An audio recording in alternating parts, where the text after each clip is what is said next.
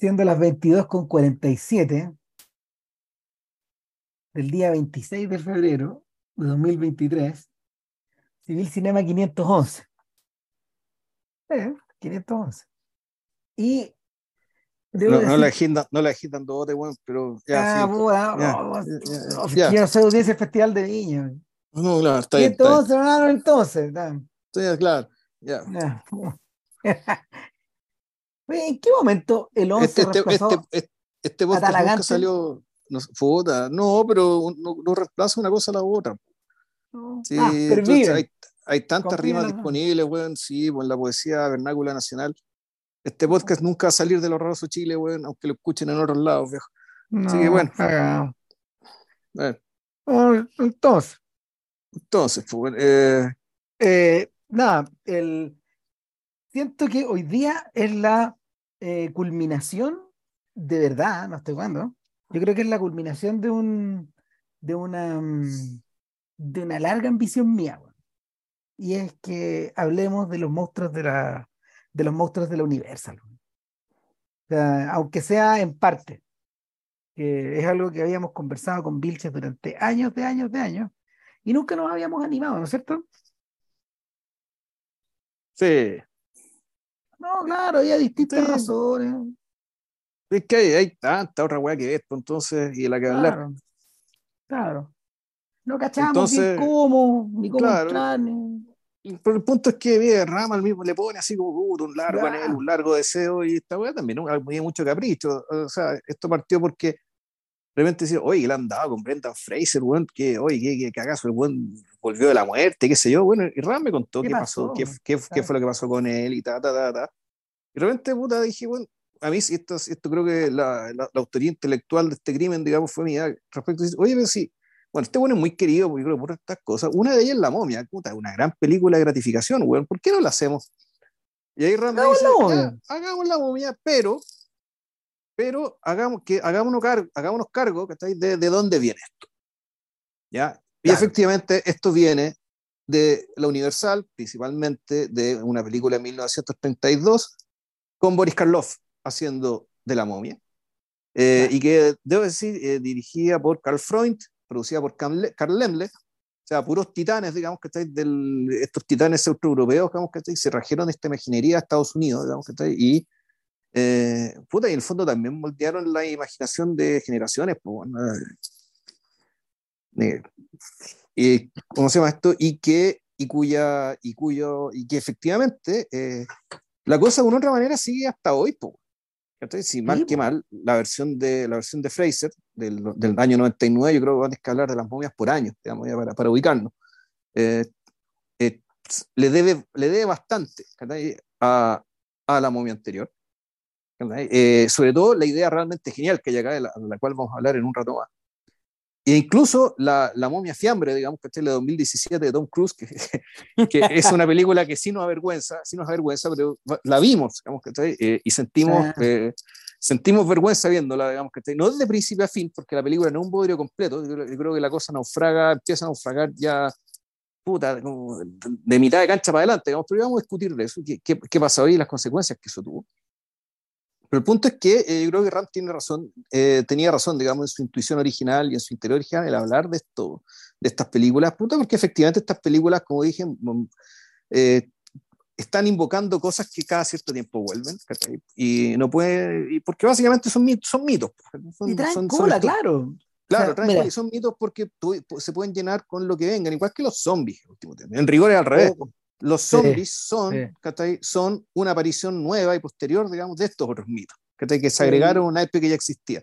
Hoy día en la mañana estábamos conversando con la Ale sobre eh, de dónde venían estas cosas, ¿cachai? Bueno, Frankenstein, Frankenstein es, un, es una, bueno, está basado en la novela, pero en el fondo corresponde a, corresponde al mito de Prometeo, pero leído, eh, leído en una clave romántica. Romántico tecnológica, ah, Exactamente, romántico-tecnológica. Eh, la momia, en cierta forma, responde a algo más, a un impulso más primigenio, ya vamos a hablar de qué, digamos, pero está vinculado a noticias, de, o sea, es profundamente victoriana, porque está vinculada a los descubrimientos en el, eh, del antiguo Egipto en el Egipto de, en el Egipto de, del, del, final de la época victoriana. No, pues a ver, si digamos. El descubrimiento de la tumba de Tutankamón. Tutankamón ocurrió exactamente 10 años antes del estreno de esta película. Claro. 1922-1923 eh, viene, viene, viene de ahí, pero esto, esto es interesante. La, el guion original de lo que se, se, iba a hacer la momia, en realidad era un guion sobre Cagliostro. ¿Mm? Eh, lo, oculto. Claro, era, era, sobre, era sobre Cagliostro y e iba a estar ambientado en otro lado, qué sé yo, y, y, fue uno de los guionistas de la película, un tipo que fue periodista, un tipo de apellido Pagelston o algo así, que además que, que, fue periodista y por lo tanto le tocó reportear el descubrimiento de la, el descubrimiento del de Tutankamón, el que se le ocurre, ¿sabéis que esta idea y este tipo de personaje lo vamos a, lo vamos a situar acá? Lo vamos a convertir en esto otro. Hay utilidad aquí para algo. Claro, exacto.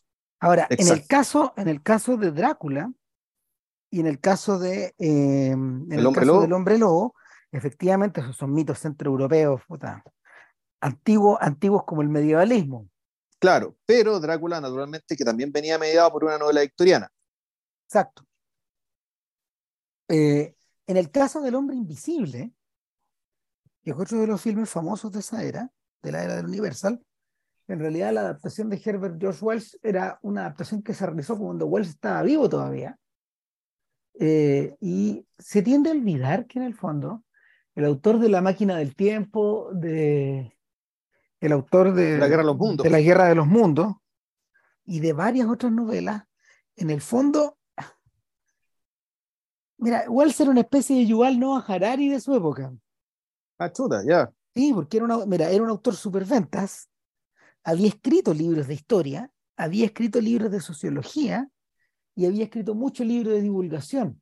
Eh, de alguna manera, la, mm, a ver, de alguna manera el perfil de alguien como Isaac Asimov estaba heredado directamente de alguien como Wells. Ya. Por ejemplo. Y eh, en ese sentido, en ese sentido, claro, hay una continuidad y, son escritores de divulgación, pero cuyo ojo está puesto como en el presente y en ciertas condiciones del presente. Y, y El hombre invisible también es una historia tecnológica, también es una historia de horror tecnológico, pero está cruzado con el mito del superhombre, en el fondo. Esa es la, esa es la paranoia que se come al hombre invisible. Esta idea de que es, es medio paradójico, porque en el caso del hombre invisible, eh, esta sed de poder eh, deviene en alguien que efectivamente no es visto por nadie. Es al revés que la idea de, que todos te vean, de que todos te, de que todos te conozcan, de que todos en el fondo tengan temor de ti. Claro, pero es que pero sí, pero sí calza con la idea de que el control sí es invisible. Sí, pues lo que, hace, lo que te hace actuar de una manera, eh, creyendo que estás actuando por ti mismo, eh, es invisible, cuando en realidad puta, la manipulación, el control, el control social y la manipulación tiene que ser invisible para que funcione, para que no sea coerción. ¿Por qué mencionamos a toda esta gente junta? La, mencionamos porque estamos muy aburridos. Porque estamos muy aburridos. No, no, no, no, no, mencionamos a toda esta gente junta porque la Universal, en un tiempo muy apretado, filmó estas cinco películas y varias más, en la primera, en la primera oleada, en realidad la primera oleada se acaba con un filme de Edgar Ulmer que se llama El gato negro, que, ni Wilson ni yo hemos visto, pero tiene muy, muy buena crítica. Y, claro, claro. Y en el fondo es, eh, corresponde, corresponde a, a, una, a una suerte de impulso que es comercial, pero al mismo tiempo yo creo que artístico. Sobre todo porque cuando la Hammer que era distribuida por la Universal en Estados Unidos, cuando, la, cuando la, esta pequeña productora británica, la Hammer, comenzó a producir películas de terror a finales de, de los años 50, eh, eh, hizo la misma movida. Es decir, filmó una versión de La momia, filmó una del hombre invisible, varias películas de Frankenstein, varias películas de Drácula, Drácula y alguna, una que otra del hombre lobo.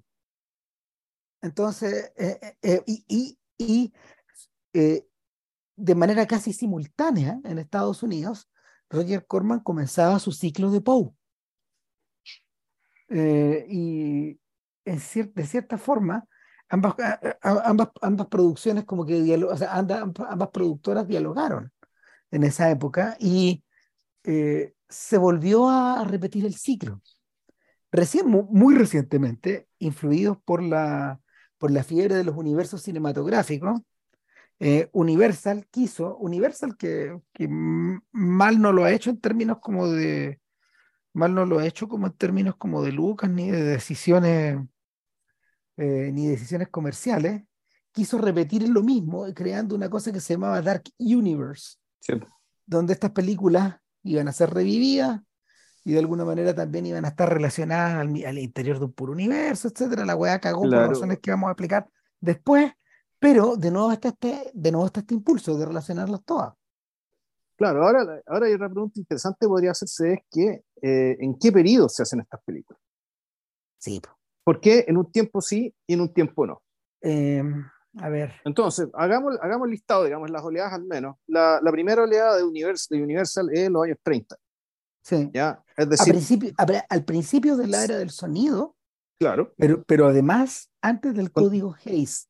Eso es importante. Y, en época de ir a la depresión. Porque, claro, pero ninguna de estas películas contó con ningún tipo de censura. Eso es súper importante mm. señalarlo. Pre-code, como se les llama. Pre-code, claro. Estas son películas que en el fondo coinciden con otro impulso, que es el impulso de hacer filmes de gángster. Al mismo tiempo se, se hicieron esas dos cosas. Es interesante. Mm. Eh, y el, el, otro detalle, el otro detalle es que todas parecen dominadas por, cierta, por cierto dejo de. Todas parecen dominadas por cierto dejo de, de expresionismo también. Eh, sobre todo, bueno, primero que nada, Carl, Lemble, no hablaba mucho inglés. ¿eh?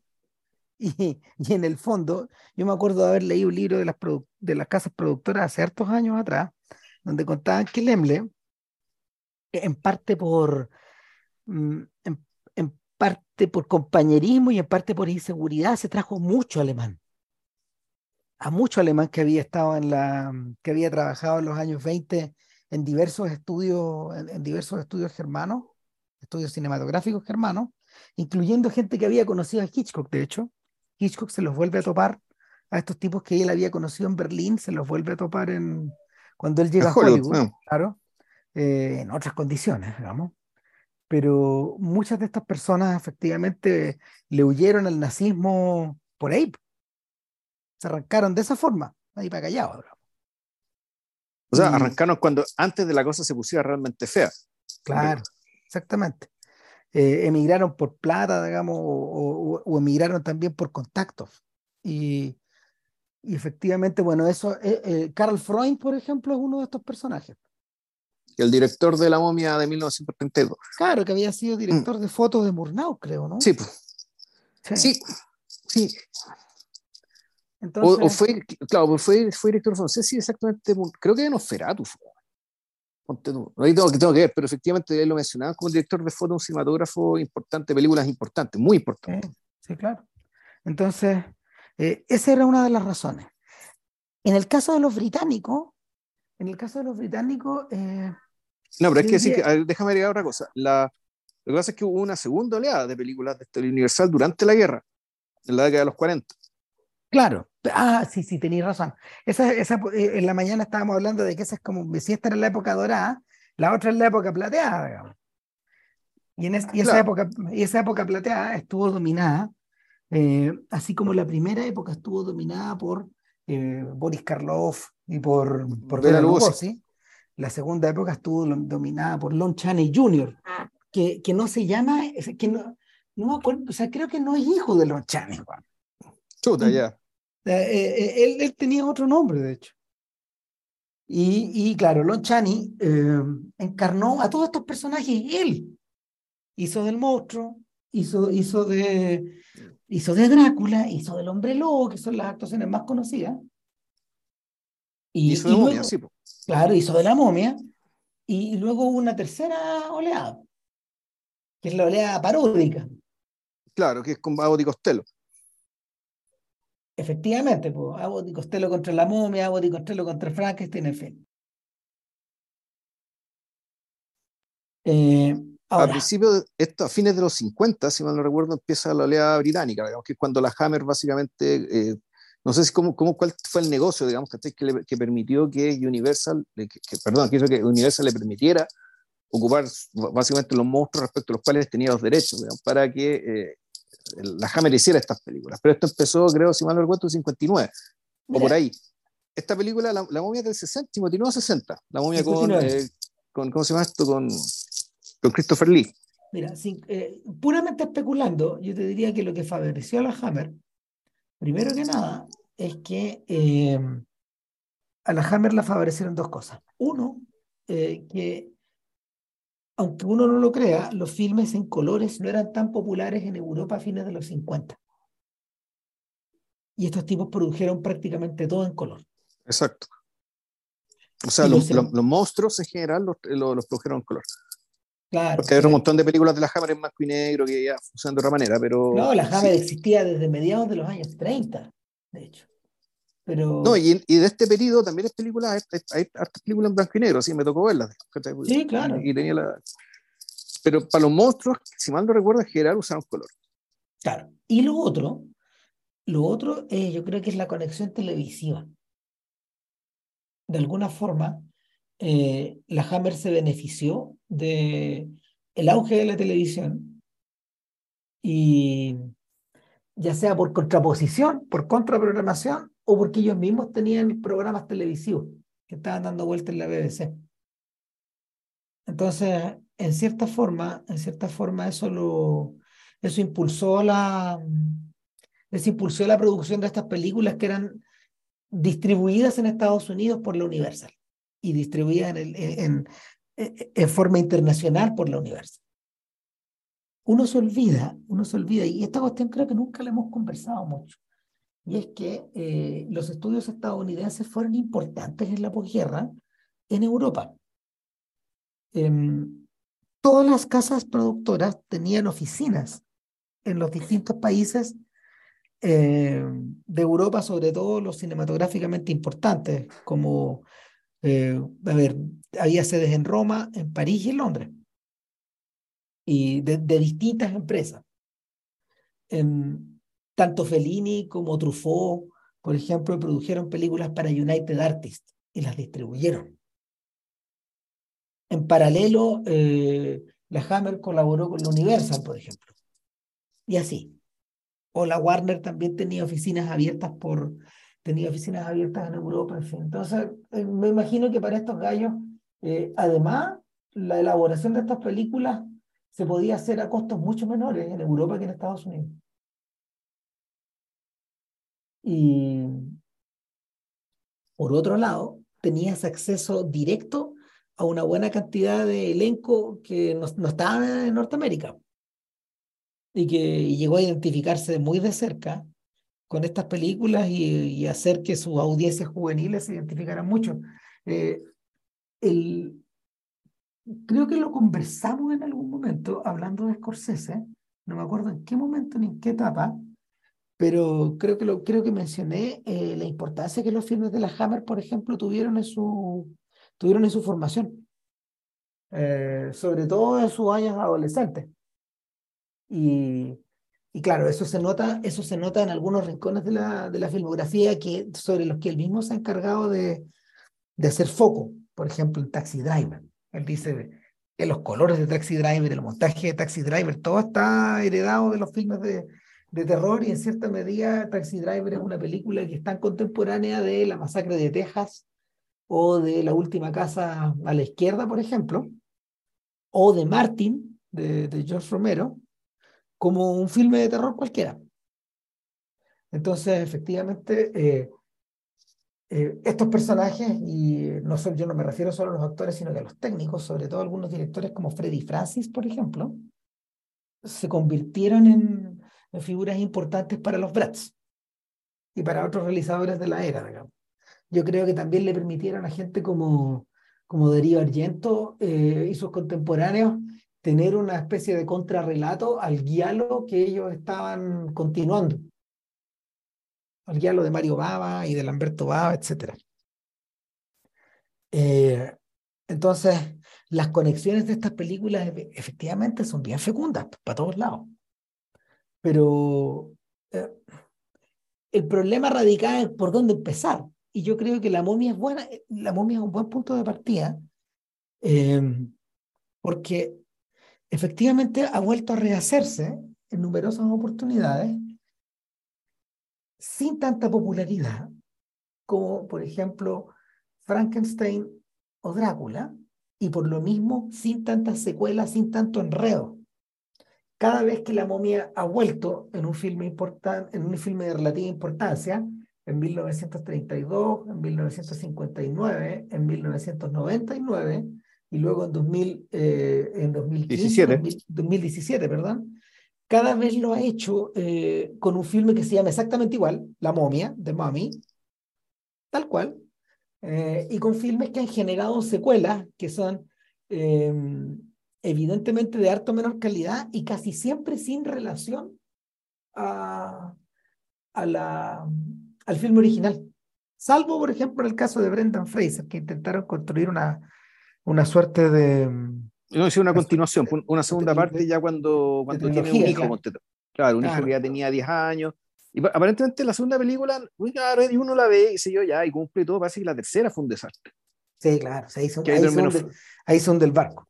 Claro, pero entre medio además salió el Rey Escorpión, o sea, que tuvo spin-off, el caso es también tuvo secuela, es decir, la, la, ¿cómo se llama? la momia del 99 en particular fue, creo yo, fue bien fecunda en términos de, de, como de descendencia, cosa que fíjate que no pasó con, eh, con los otros monstruos de Universal que salieron de los 90, pero puta, casi al principio de la década, eh, puta, básicamente a partir del, del, experimento de Coppola con Drácula. Claro. que lo elevó a una categoría de cineartes. Claro, hubo un Drácula y hubo un Frankenstein. Y hubo un Frankenstein, digamos. Y los dos con la en los dos estuvo metido Coppola detrás. Uno lo dirigió y el otro lo produjo. Claro, y, seguramente en algún instante hubo, deseos de hacer otras cosas más, digamos, pero, pero claro, no. Pero el punto es que eran, eran esfuerzos que eran esfuerzos que estaban, digamos, yo eh, comparándolo, digamos, con, con, con, esto otro, eran esfuerzos de un, de un nivel de pretensión mayor y que por lo tanto, y no se prestaban mucho por la naturaleza misma de la historia que estaban contando, que además eran muy fieles a las novelas, a sus originales, o pretendían serlo. Por lo tanto, no, no dejaban la puerta muy abierta para meterle secuelas, ¿cachai? Ni nada. A fondo era otra forma de conseguir el negocio. En cambio, eh, incluso uno podría pensar que la momia del 99, eh, en ese sentido, sí fue, más contemporánea. Sí se parece más, ¿cachai? Sí abrió un camino, o mejor dicho, mostró una forma de, puta, de rentabilizar esto. ¿cachai? De una manera más orgánica que lo que ocurrió en, en, la, en las operaciones anteriores. ¿cachai? Porque en el fondo se, está, se estaba creando un universo, porque efectivamente, cuando aparece el Rey Escorpión, eh, el, el, el, Rey Escorpión, si mal no recuerdo, aparece en la tercera película, en la segunda, pero entonces puede ser una película sobre el Rey Escorpión. Entonces, efectivamente, están creando un universo con eso a partir de un universo coherente, cosa que no ocurrió con las, con las otras generaciones de momias. Y lo que querían hacer en 2017 fue algo más ambicioso, pero también es bien sintomático que iban a partir este universo, el Dark Universe, digamos, con la momia. ¿Ya? Eh, con una relectura de la momia que, que era, bien, era, era dentro de todo, parecía ciertas cosas, pero bien distinta en otras, respecto de las, de, de, de, de las fuentes, digamos, originales. Y que, y esto me pareció, no sé si obsceno, no sé si me molestó, pero en el fondo lo que querían hacer estos hueones era la Liga de los Caballeros Extraordinarios, sin decirlo. era hacerlo en serio. Eso te iba a comentar. Eso te iba a comentar. El, da la sensación, da la sensación de que en la última momia hay, hay, un, hay, un, hay, una, hay un deseo evidente a la hora de eh, construir este material de partir por el retorno del cierto espíritu victoriano que está presente en el ciclo, en el ciclo de en el ciclo de, de novelas gráficas de Moore. Y, y, que, por cierto, no está presente en la, en la atroz adaptación cinematográfica de Los Caballeros. Um, sí, qué pedazo de porquería. No, y es algo, espérate, pues es algo que yo creo que ha regresado, porque Kingsman apunta a agarrar una parte de esta idea.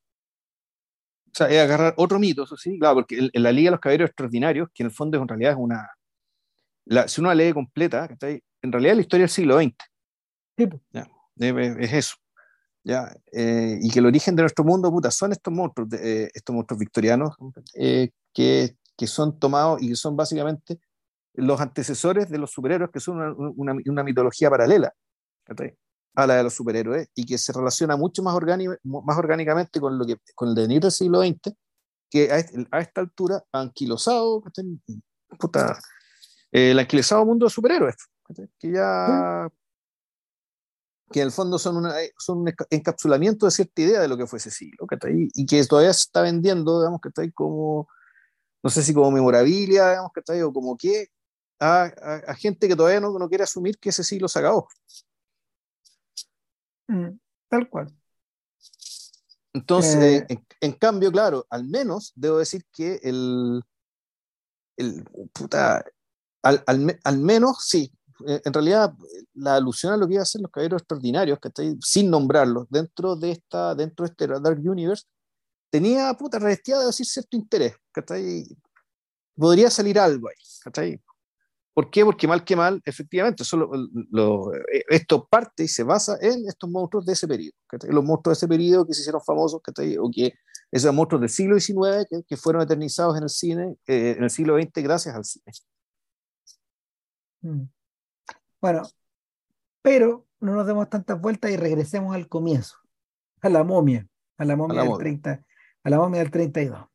Bueno, lo primero es que habíamos dicho que eh, efectivamente el punto de partida de esto es el descubrimiento de la tumba de Tutankamón y em, toda esta conversación que duró una larga década en torno a la idea de la posible maldición que habrían sufrido los, los, los descubridores de la tumba. La maldición que, que habría afectado a Carter y a su equipo. Bueno, Carter, a Carter no le pasó nada, pero efectivamente hubo algunas muertes medias misteriosas. Sí, no, supuestamente la maldición de Carter era que siguió buscando otras jugadas durante toda su vida. Ah, claro. Y que no podía renunciar a seguir. No podía parar. Claro. Y en el, en el, caso, en el caso de estas otras personas, no es tan así. Efectivamente hubo muertos, pero en las expediciones solía producirse. Eh, Siempre moría gente, porque si se iban a meter a países, se a meter a países en guerra, que de repente te voy a agarrar una enfermedad cualquiera y te voy a morir de cualquier cosa. Entonces, sí, llamar el huevo también. Estos, tipos trabajaban en condiciones bien complicadas, lejos de centros urbanos, y al mismo tiempo controlando eh, controlando una operación que desde ya eh, era, era media endeble en el fondo, en términos, en términos humanos y laborales. Entonces, efectivamente, se podía producir estas cagadas. O sea, se te pueden amotinar los, los, trabajadores, te puede picar un escorpión, o se te puede caer un camote encima, podía pasar cualquier cagada. Sí, obviamente que era. Y, y, estos muñecos sabían a lo que iban además. Y que y eran viajes larguísimos donde se te pasaba algo, te quedaba una pierna, cualquier cosa, puta, te, te morías y no. Y lo que los movía, es interesante, en, general esto era más que, más que la plata, yo creo que era, puta, era el, esta la época en que el imperio descubría el mundo. Entonces, el descubrir la tumba de Tutankamón era como descubrir, no sé, porque el origen del lago Victoria. Yo imagino que es como una especie de. El, lo que los movía era esto, el reconocimiento de la sociedad británica de. Entrar, a la, entrar, a la Royal Society. Sí, también. O de geografía, o de historia, o la mierda que sea, que puta, era lucirte ahí. Ahora, eh, yo creo que hay algo que, hay algo que cruza todas las momias, las cuatro películas. Y de alguna forma es la culpa del hombre blanco. Y esta idea de que el imperio, en, el, en su interés por ir a meterse a estos lugares ignotos, pasa a llevar tradiciones milenarias. Sí, o sea, se mete con lo que no entiende. Que efectivamente te la cobra después. Y eso está presente en todas. Eh, bajo, distintas, bajo distintas calidades, con distintos niveles de seriedad, con distintos niveles de, de, capacidad de observación, etc. El, sin embargo, sin embargo, la, la sensación de que, de que ese peso, de que, de que el peso del imperio está encima, en realidad está presente en dos películas. en la del 32 y en la del 59. Ahí es donde está presente a full. Y, y efectivamente se manifiesta en que va a llegar algo extraterreno a cobrar y a vengarse.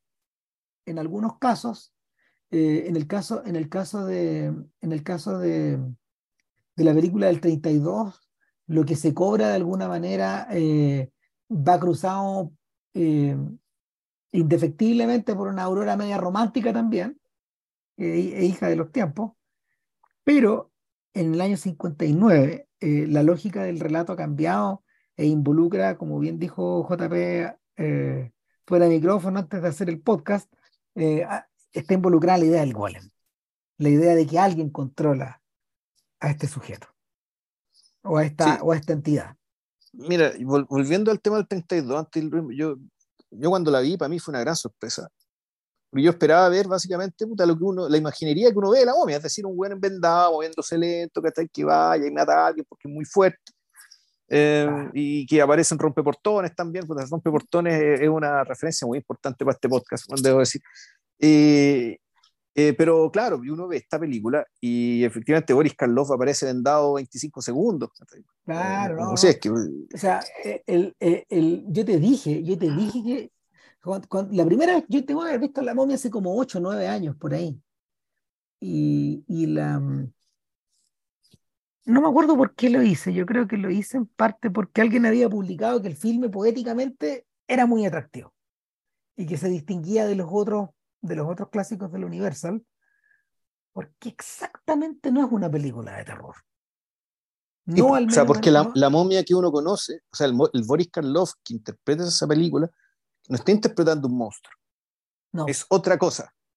Es el, el, cosa. Nombre, el, nombre del personaje en realidad que es Imhotep, que es el mismo nombre que van a ocupar en la película del 99, y el nombre que toma, Ardath Bey o algo así, que, que, que, el nombre, que el nombre civil que toma, eh, Ardath Bey no es un monstruo. No, es una persona. No, no, es eso. Es, claro. Un, es, es, un, es un resucitado. Es que mira, es interesante el hecho de que, el, de que en realidad, puta, nos, otra referencia importante para este podcast, que aparte rompe portones, es la Oisise, que es un concepto del no muerto, ¿ya? De esta figura que tiene la energía vital en cierto sentido apagada, por lo tanto no se puede relacionar con nosotros como cualquiera de nosotros, pero que, tiene al mismo, eh, pero que al mismo tiempo esa energía vital no para. Y lo hace realizar ciertas acciones monomaníacas, digamos, que estoy repetitivas, incesantemente, ¿eh? porque en el fondo está muerto, pero está no muerto porque no puede dejar de hacerlo. No termina. Entonces, el vampiro puta, no puede dejar de morder gente y, lo mismo que Frankenstein, no puede dejar de caminar y mover sin dar matando gente, pero no puede interactuar con nadie, es decir, una fuerza vital que se mueve, ¿no? pero que al mismo tiempo está apagada. Y uno decía, bueno, la momia es lo mismo, o sea, la, la, momia también es un no muerto. Está muerto, momificado, todo lo que se quiera, pero estaba moviéndose ahí lento y, y agarrando charchazos, ahorcando gente, dentro, como que la, dentro, por decirlo así, del mito vulgar de la momia. Y resulta que, ahí, está, ahí estáis describiendo a la momia del 59.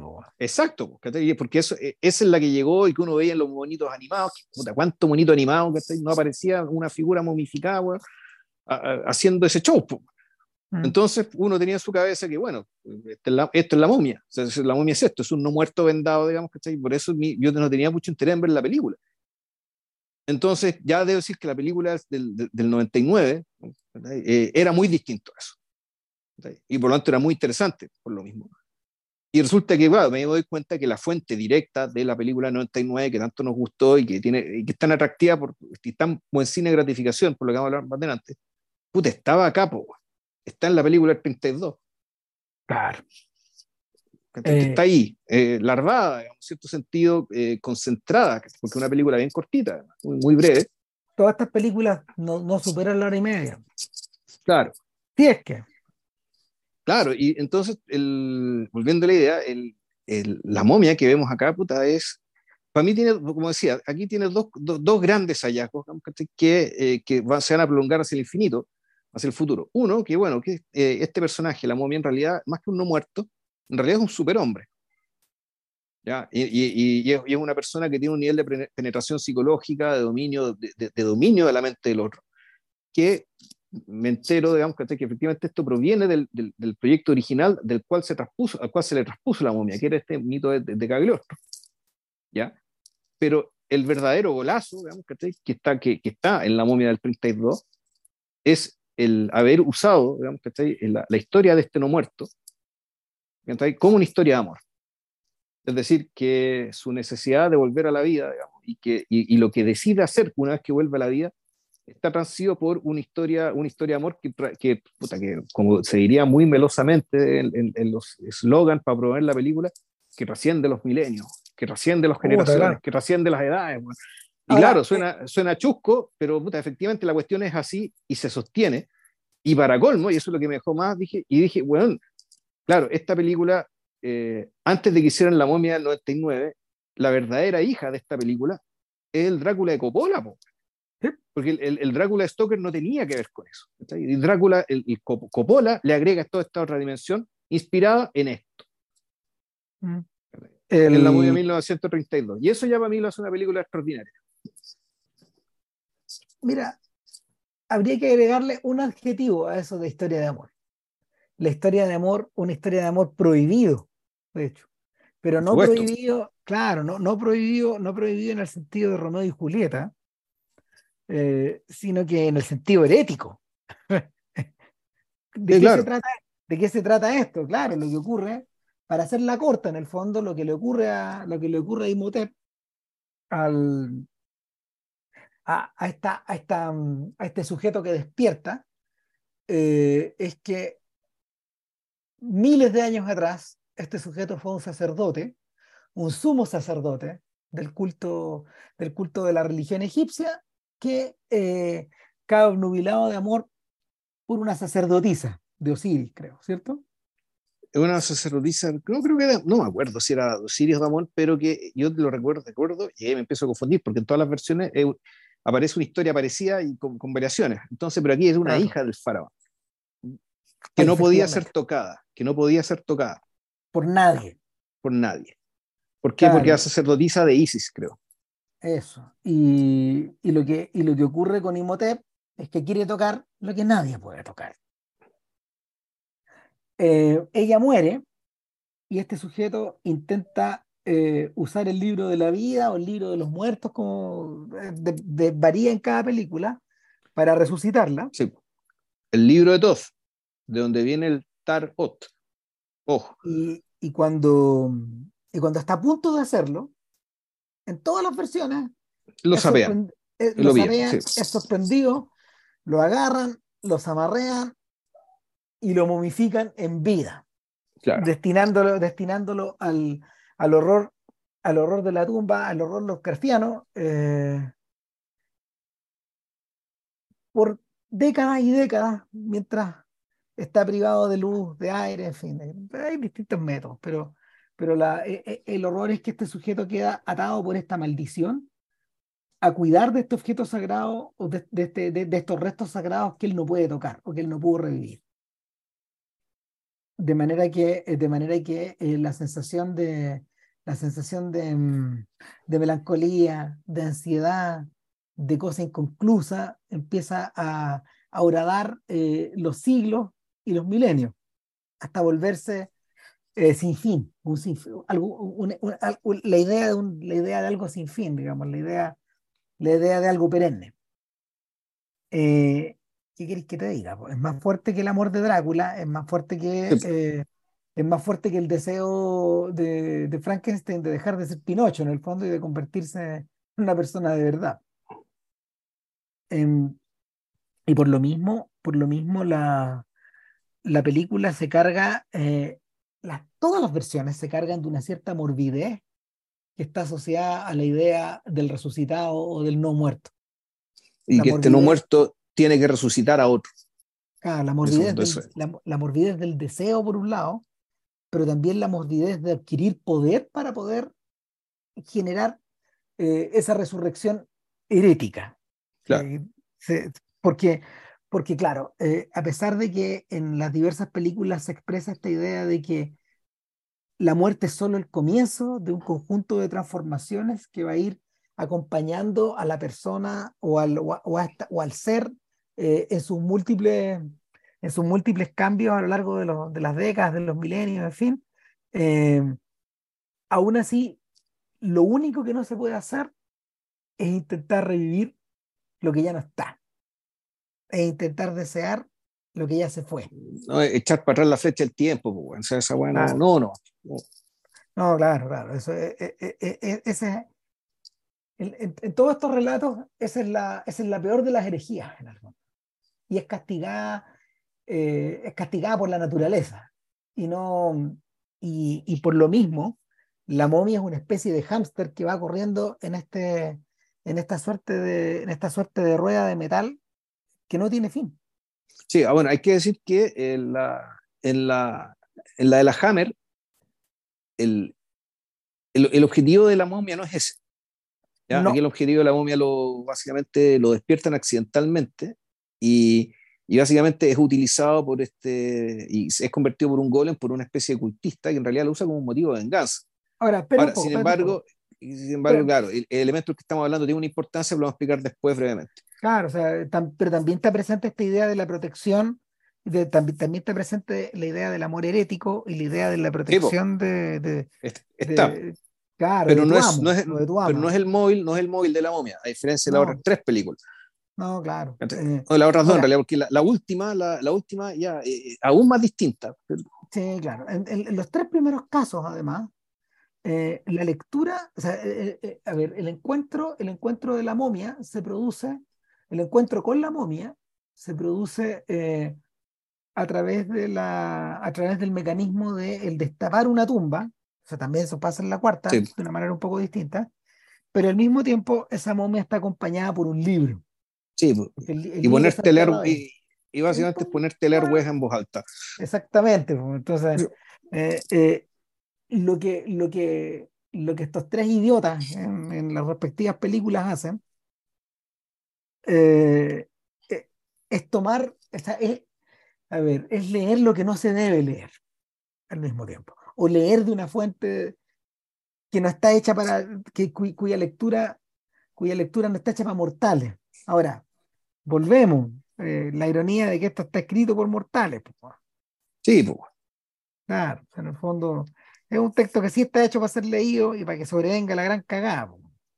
El punto es que la, la gente que lee el asunto en voz alta tiene toda la razón o tiene todo el sentido de creer que pero aquí, bueno, si estas son supersticiones, estos son papeles que son tinta escrita arriba de papel, digamos, qué terrible puede pasar. Perdón, pero estamos esto. en la era de la razón. Digamos. Pues, obvio. Claro, y, y, y, y, los arqueólogos de esta, los arqueólogos de estas historias efectivamente tratan todo lo que encuentran como si fueran objetos muertos cuya función. Claro, como si fueran, están ahí, claro, esto, esto, esto, hay que llenar el vacío del museo, que está ahí. O sea, claro. o sea los lo, lo, lo más ¿cómo se llama esto? Los más altruistas. Hay otros que son derechamente ladrones, nomás que te básicamente están ahí bueno, agarrando cosas para venderlas. Exactamente. Y, y, y, eso es. Entonces, básicamente, eh, a partir de esa, entre comillas, ceguera, digamos, se produce el gran desastre. Y el, y el eh, desastre, bueno, tiene, toma distintas formas. En el caso de la película del 32 es, es básicamente una, es el levantamiento, y, y interesante porque despierta a la momia, el personaje que la despierta accidentalmente, creyendo que se pone a leer, se vuelve loco, porque ve que la momia cobra vida. Y, puta, se hace un corte. Diez años después. Diez años después, pues, claro. Eh, por lo tanto, esto es una película que podríamos decir que transcurre en el presente. ¿Ya? Suponiendo que eh, son de años después de la tumba de Tutankamón, digamos, eso está siendo eludido. En una película presente, puta, el, Aquí lo que vemos es básicamente que esta momia resucitada, que es Boris Karloff, eh, que cambia de nombre, Arthur Bay o algo así, eh, puta, es un ciudadano, una, un ciudadano moderno egipcio, normal, pero muy, que... Mira, muy normal no, esa mirada, ni esa, eh, no, no, le gusta claro. que lo toquen, la piel está como seca, tú lo tocas y en el fondo lo que obtienes es arena. Claro, se ve, pero claro, pero, pero una persona más que conversa, dialoga, digamos, y que básicamente esto es una especie de gran manipulación. Y, y, y, la película está interesante porque en realidad todo lo que ocurre ocurre en realidad en la cabeza también de, de, de, de la momia. En el sentido de que él va, va donde, estos muñe donde estos arqueólogos que son los que encontraron su tumba originalmente y les da la pista donde está la tumba de Anaxunamun, por ejemplo. que es, su, que es la princesa, digamos, que tiene el mismo nombre que la, que la 99 por lo demás. Eh, y básicamente él los empieza a guiar para que hagan lo que él quiere, para que logre su objetivo. Entonces, todo lo que vemos en la película acá es básicamente, eh, esto se trata de, de, que los personajes tienen que ir tomando conciencia de, de, básicamente que están siendo manipulados, de que están siendo empujados para hacer algo que no les conviene. Y, y lo, lo, más interesante para mí es que cuando aparece el personaje femenino, digamos, y la relación que, que establece el personaje femenino con la momia. Y ahí es bien importante lo que estamos, lo que habló, lo que dijo Ramón al respecto del pre-code, de que esto ocurrió antes del código Hayes, porque efectivamente es muy perturbador lo que ocurre ahí. Claro, o sea, hay, perdón, pero hay necrofilia. O sea, es algo parecido a la necrofilia, o es que no, no, porque el tipo no está muerto. Natural, sin embargo, aquí hay una manipulación del deseo femenino y, y, y, la capacidad de que alguien como este sujeto despierte el deseo femenino y lo estimule y lo termine controlando y, dirigiendo hacia lo que él quiere que haga, eh, pues, efectivamente es una cuestión que te da susto. Bueno, que te da susto por lado y lado. ¿Te, bueno, ¿te acordás cuando en el invierno o, antes del invierno, no sé, hablamos de, hablamos de Nosferatu? Eh, sí, exacto. Y de, la, y de, la, influencia enorme que la película de que la, que sí, la, me, mejor de inmediato. Pues. La acabó, la película, sí. no, se pasó, o sea, estaba fresquita. Eh, hay que recordar que Nosferatu había sido eh, estrenada apenas 10 años antes que La momia del universo. Entonces, este, imagínense, una película, para nosotros sería una película de 2013, ¿qué es esa weá? Así de cerca está. Entonces, efectivamente, las huellas de Nosferatu eh, están por todos lados acá sobre todo en esta idea de la manipulación de la, de la manipulación del incauto, de la manipulación del sujeto que se deja, del sujeto que, que aparenta estar eh, en un mundo racional, cuando en realidad no tiene idea el, el, pozo que se está abriendo a su alrededor, este pozo de irracionalidad o de, o, o pulsiones primales. Eh, en este caso, los que se dejan llevar por las pulsiones primales eh, son, son, vienen a ser la generación más joven. Eh, los descubridores de la tumba vuelven a encontrarse 10 años después por distintas por, por el azar en el Cairo. Eh, uno de ellos es un arqueólogo, pero el otro, el otro es un sujeto cuyo conocimiento del antiguo, del, del antiguo egipcio y del ocultismo es más o menos grande. Y él sabe el poder que, radica en la arena. Es más, este tipo les rogó que no tocaran nada de ahí, que lo cerraran. Sin embargo, claro, la tentación por abrir la caja de Pandora por, por parte del viejo era grande y sin darse cuenta que está echando a correr una bola que va, que va a afectarlo todo en el futuro. Eh, diez años después, este sujeto que no había querido volver nunca a Egipto, muy perturbado por, por, la, por, el descubrimiento, por la, por la locura del personaje que, que, pronunció estas palabras mágicas y, en parte también por cierto hastío de, del lugar, bueno, él, él ya no está ahí, pero está el hijo. Y el hijo es un personaje como, eh, me volví a acordar de, de Nosferatu, es un personaje como, eh, como Jonathan Harker, el protagonista de, el protagonista de Drácula un sujeto que en el fondo es una especie de tecnócrata. El hijo está ahí haciendo, eh, de alguna manera, continuando el legado del padre, pero sin, sin, poner, eh, sin poner interés ni pasión en, en, en, el proyecto ni en el asunto. Eh, él está más o menos preparado para convertirse en una especie de director del Museo del Cairo, algo así, pero es un funcionario. Y, este funcionario cruza su camino con una mujer mitad europea, mitad egipcia, que, que queda metida al centro del trama, al centro de la trama porque eh, va a ser utilizada por Ardat Bey para convertirse en contenedor de la momia de su de la momia de su princesa, de la princesa a la que él perdió hace varios milenios. Eh, en cierta forma, la, la, película adelanta un poco las preocupaciones que unos tres años más tarde van a, van a estar dando vuelta, yo creo que es la obra maestra de todos los filmes de la Universal, que es la, que es la novia de Frankenstein. Ese es el, ese es el sol en torno, al cual se, en torno al cual se mueven todas estas películas y finalmente todo el, todo el poder canónico que estas tienen refleja, se refleja ahí y está dirigido para allá. Entonces, claro, ahí es donde, ahí es donde por ejemplo, también eh, lo que se quiere revivir es el cuerpo de una mujer, lo que se quiere infundir de, lo que se quiere infundir de alma es eso.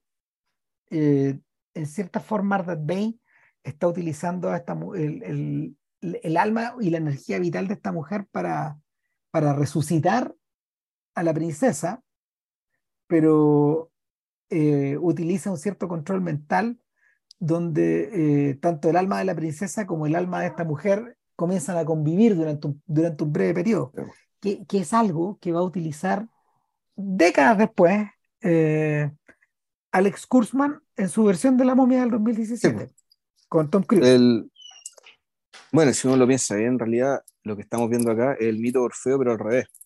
Bueno, también pensé en eso. En que básicamente, claro, el, aquí el Orfeo en realidad no viaja hacia el infierno, sino que viaja hacia el futuro. Sin quererlo, digamos. Pero, pero eso es, Sí, efectivamente. Eh, el, el, deseo, el deseo imposible de Orfeo eh, es recuperar Eurídice, pero en el futuro.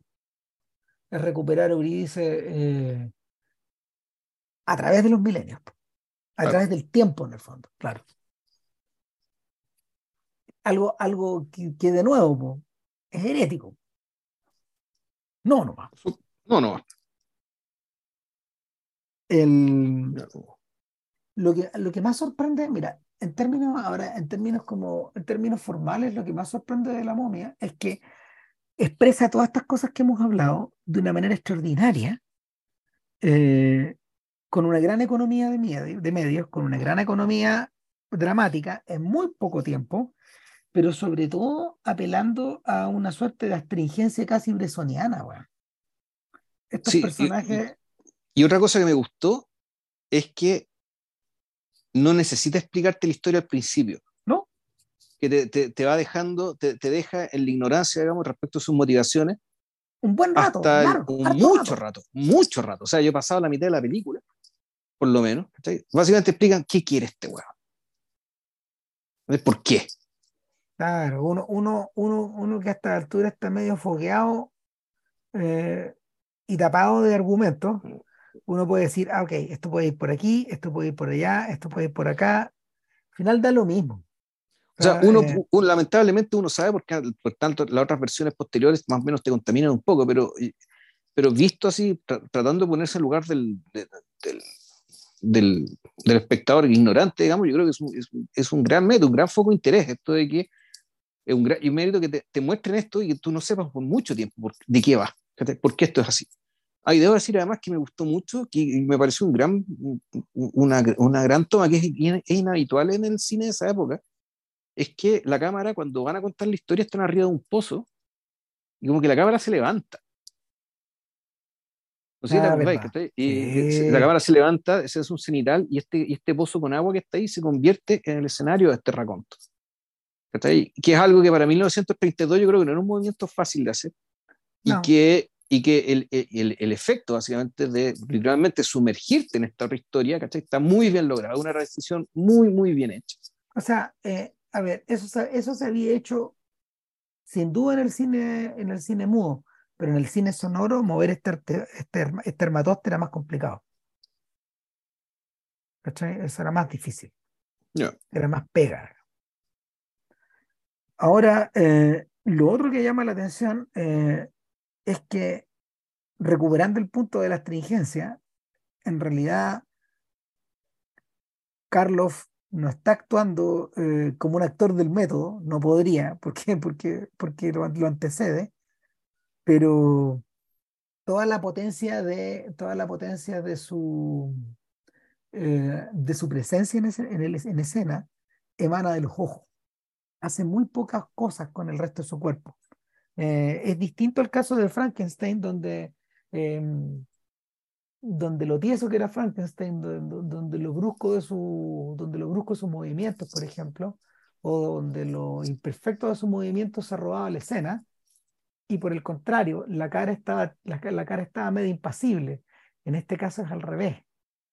Es la cara y en los ojos donde está concentrada la mayor parte de la, la mayor parte de la atención de la cámara también. Se la devora, de cierta forma. Em, hay, diversos, hay, hay, unos planos, hay unos primeros planos donde, que son frontales a la cara, donde efectivamente eh, lo que hipnotiza es la mirada.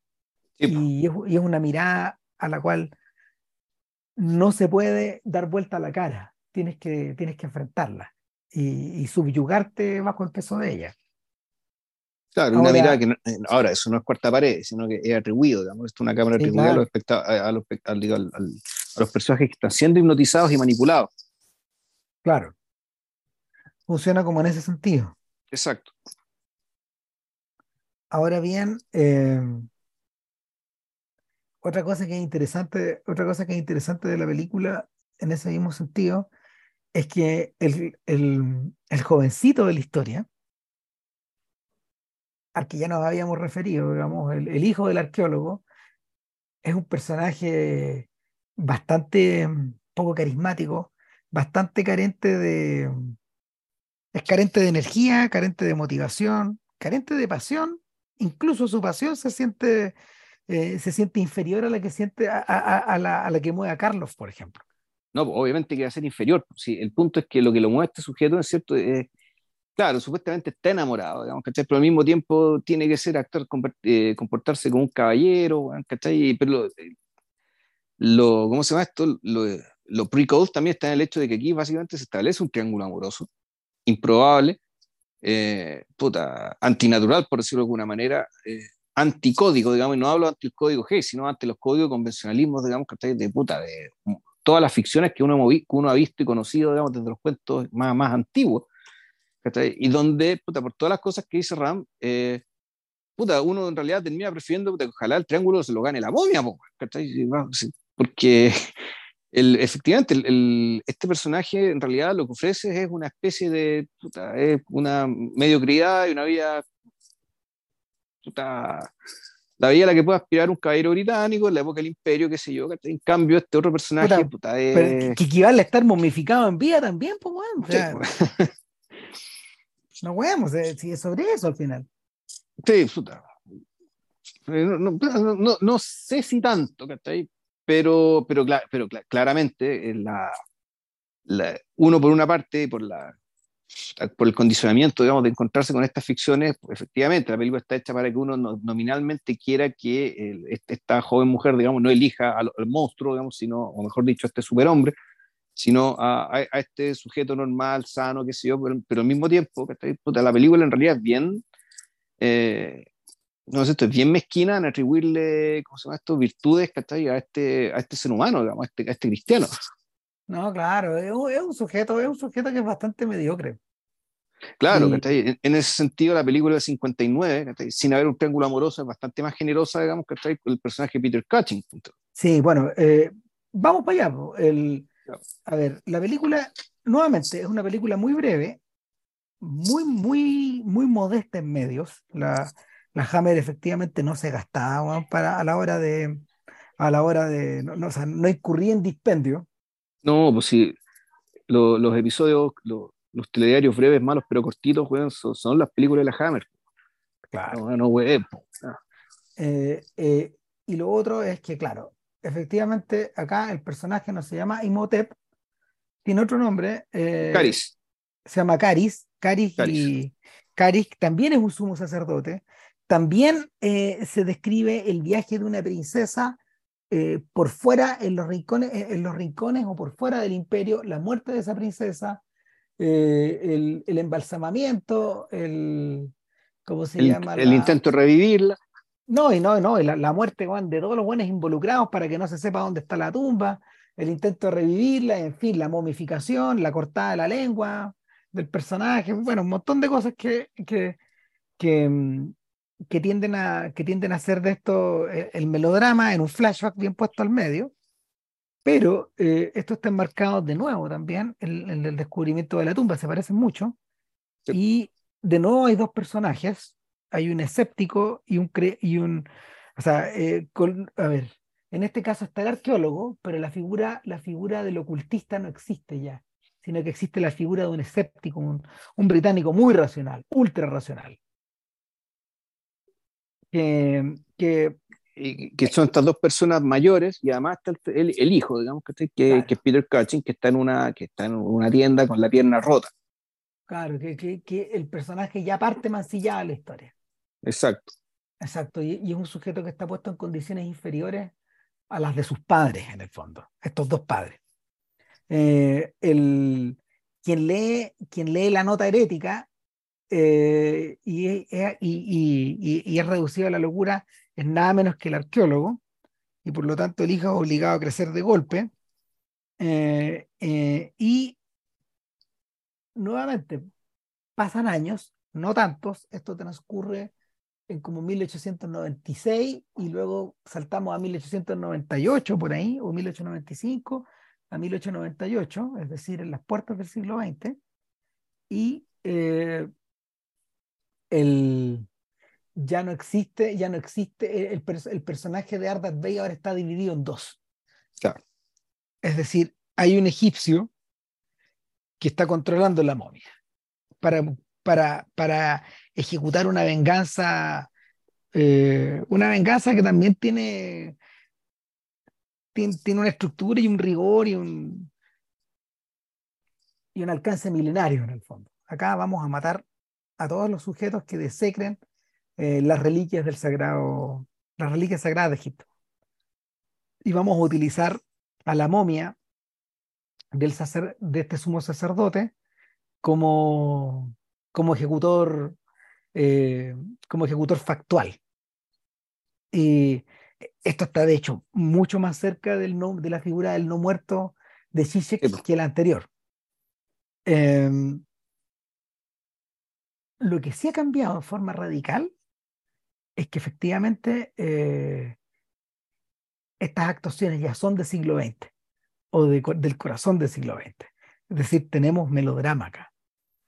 Eh, hay pasión y hay pasión reflejada de distintas maneras, sobre todo en los ojos de Christopher Lee, que es lo único que se ve de su rostro en la actuación en toda la película. Él es la momia, él es Caris, y por otro lado, eh, en esta especie como de pasión bajo control permanente que Peter Cushing le infunde a todos sus papeles. Que, eso lo hace muy especial. El John Banning, el, el, personaje que él encarna, efectivamente es un sujeto apasionado, un sujeto reflexivo y, y es más que digno hijo de su padre. Yo creo que su padre un, es una figura secundaria acá. El que importa es él, digamos. Por supuesto, claro que importa. De hecho, el padre eh, básicamente termina reducido a, a ser el Renfield del, de Drácula. Es más o menos la misma función, es decir, él es el, está encerrado en el manicomio, que está viendo, sabiendo lo que viene, anunciando lo que viene, gritando lo que viene. Es verdad, es igual a Renfield en Nosferatu.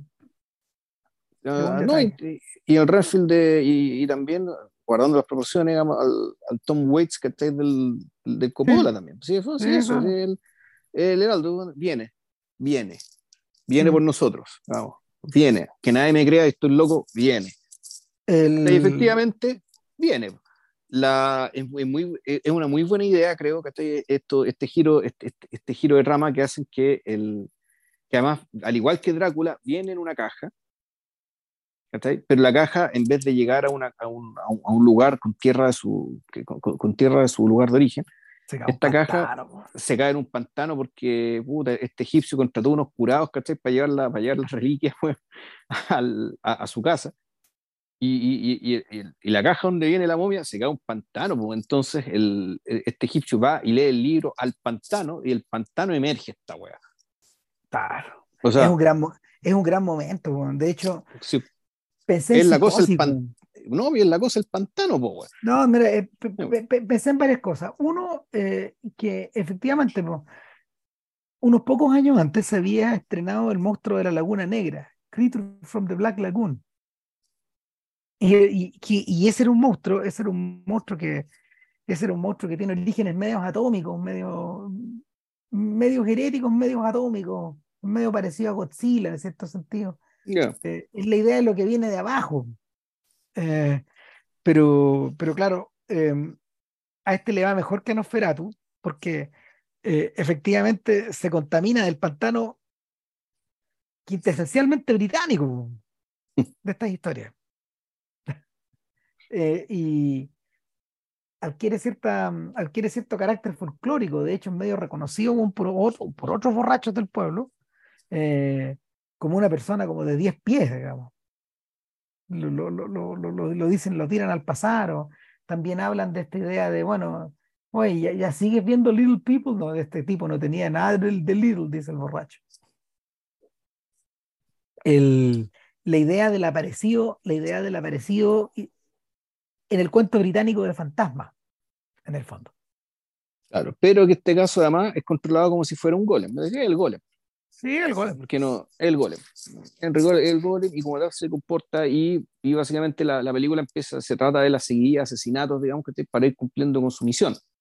Hay dos, cosas que me, hay dos cosas que me gustaron de la película. Uno, que eh, en el instante que lo requiere, la película revierte hacia el expresionismo en color.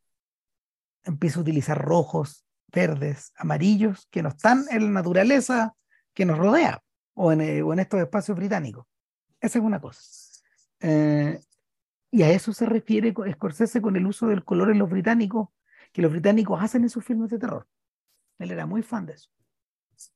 Y lo otro, lo otro que me llama la atención es que es una película tan servicial con su público y tan consciente de que era un público de cine rotativo, puta, que efectivamente la película en, en estos ochenta y tantos minutos, ochenta y tres minutos creo que tiene esta momia, o no sé, un poco más, no sé, eh, la película eh, se, se deja un espacio para contar de nuevo un flashback en caso de si llegaste medio tarde al cine, weón.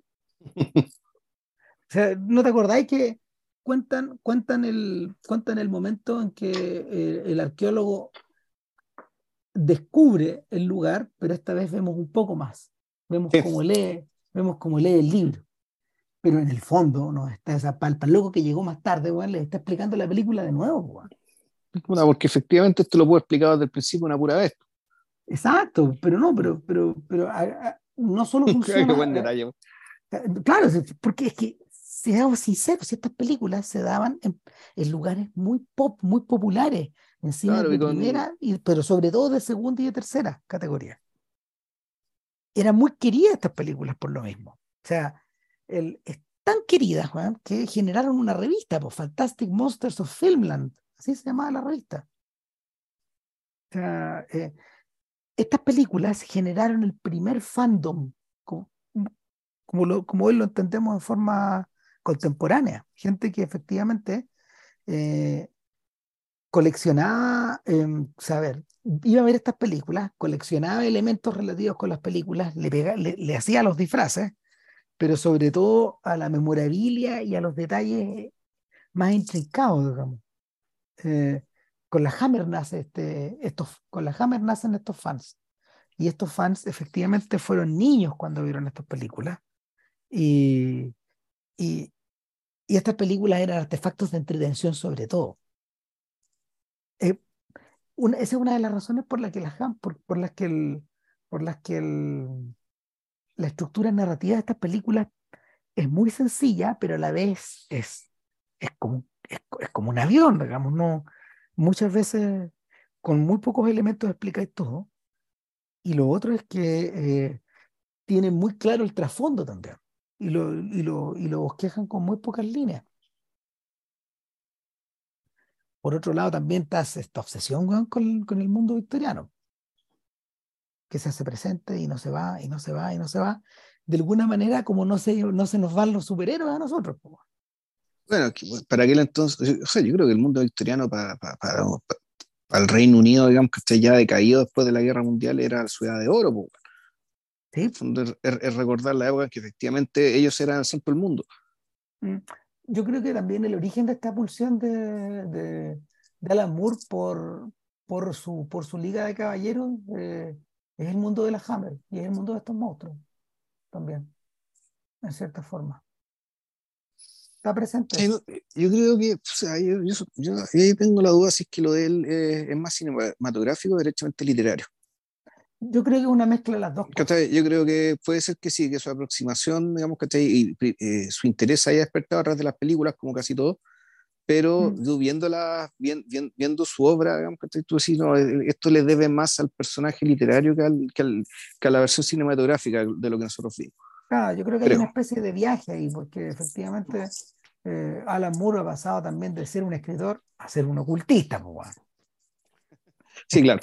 El viaje, el viaje de, el viaje de Moore es distinto en ese sentido al viaje de, de Neil Gaiman, por ejemplo. Claro. A Gaiman le interesa el asunto, pero efectivamente quien, que ha hecho cosas de magia eh, es Moore. En su vida real y todo, su señora, no sé. Y, y, que esté interesado, interesado en cosas que, que, tal cual no se pueden eh, traspasar al cine, tampoco. O sea, tú que te has leído las novelas largas, tú, tú que te leíste Jerusalén, claro, Jerusalén no se puede filmar. No, es que hay una, una serie de ocho temporadas, no, no, no, no, da nomás, no se puede. No. Está, escrita, está escrita para eso. Eh, está, escrita, para, para que si, si te tentáis con hacerlo, te salga un mamarracho te va a salir algo que efectivamente muy pocas personas se interesan en seguir. Claro, no da nomás, no da. O sea, puede ser algo muy, muy interesante cada capítulo, porque en fondo la, la primera parte de Jerusalén son episodios, son episodios unitarios, que después mm. te explican cuál es la relación que hay con, de todos ellos. Claro. O sea, eh, toda la segunda parte es otra cosa. Mm. Y es una historia, una historia de muertos, de hecho. De niños muertos, una pandilla de niños muertos de que, que recorre el mundo. Y la tercera parte es otra hueá nada que ver, que tiene relación naturalmente, pero tú dices, ¿cómo convertir esto en una serie? Una película ni hablar, no, imposible. Y una serie de muchas temporadas, no, tampoco. Tampoco. Tampoco. Bueno, exprofeso yo creo que está haciendo esos materiales de esa manera. Para que no lo vengan a huear más, ni a él, ni a sus hijos, ni, ni, a nadie, ni, a, los herederos, ni a sus discípulos, ni a los otros magos que salgan del grupo de él. Bueno, en fin. Eh, Ahora, en el caso, en el caso de la en el caso de la, de la, de la momia de Terence Fisher, que es el director de estos filmes, así como también dirigió, bueno, eh, El horror de Drácula y algunas otras películas del ciclo de Frankenstein. Eh, y, ojo que el, el, el, dono me explicó que la película se llama El horror de Drácula por un que, si mal no recuerdan, en, esa época se reestrenaban las películas. Entonces no se podía llamar igual que la Drácula de Lugosi. No, porque, porque la de Lugosi estaba dando vueltas todavía. Exacto, entonces por eso es que le pusieron el horror de Drácula, pero la práctica el horror de Drácula es, Drácula, Porque es donde nos presentan al personaje. Claro. Eh, ahora, el, lo que caracteriza estas películas es que hay un grado de violencia mayor que en los filmes de la Universal de, de los 30. Em, hay algo también de acción y de, y de, y de, y de aventura. Que, que de acción, persecuciones, bueno, ¿cachai? Claro. Eh, por lo mismo, por lo mismo estas películas están, por lo mismo por estas películas corre la sangre, o sea, en su interior corre la sangre también. Eh, son, son películas de sangre caliente, no como, la, no como los filmes de, de la Universal. Y em, en ese sentido también ayuda bastante el hecho que estén hechas en color y que estén y, su proximidad a los 60, en la medida de que eh, todo el ciclo de la Hammer, de los monstruos, comenzó a internarse en los 60, eh, las películas comenzaron a, a, a, variar, se, se, pusieron, para hablar en un término de la época, más coléricas también. O sea, eh, efectivamente, Drácula, el hombre lobo, todos, los, todos, todos esos monstruos estaban con el pelo más largo, andaban con patillas, había ciertas sí, pues con la era, claro. Eh, el hombre lobo era Oliver Reed, Claro, imagínate. ¿Qué es esa weá? O sea, pero, y Oliver, un actorazo, pero claro, ahí haciendo sus primeras armas, y efectivamente usando ese rostro animalesco que tenía, para interpretar convincentemente ese personaje. Pero es una criatura de los 60 la que estamos mirando. Sí, exacto, completamente. Sí, claro. Eh, en, en, e, e, en, este instante de la historia, en la momia del 59, eso todavía no está desarrollado, pero está el embrión. O sea, y, ahí es como, es como uno de los puntos de partida junto con, junto con la maldición de Frankenstein. que a su vez es Frankenstein.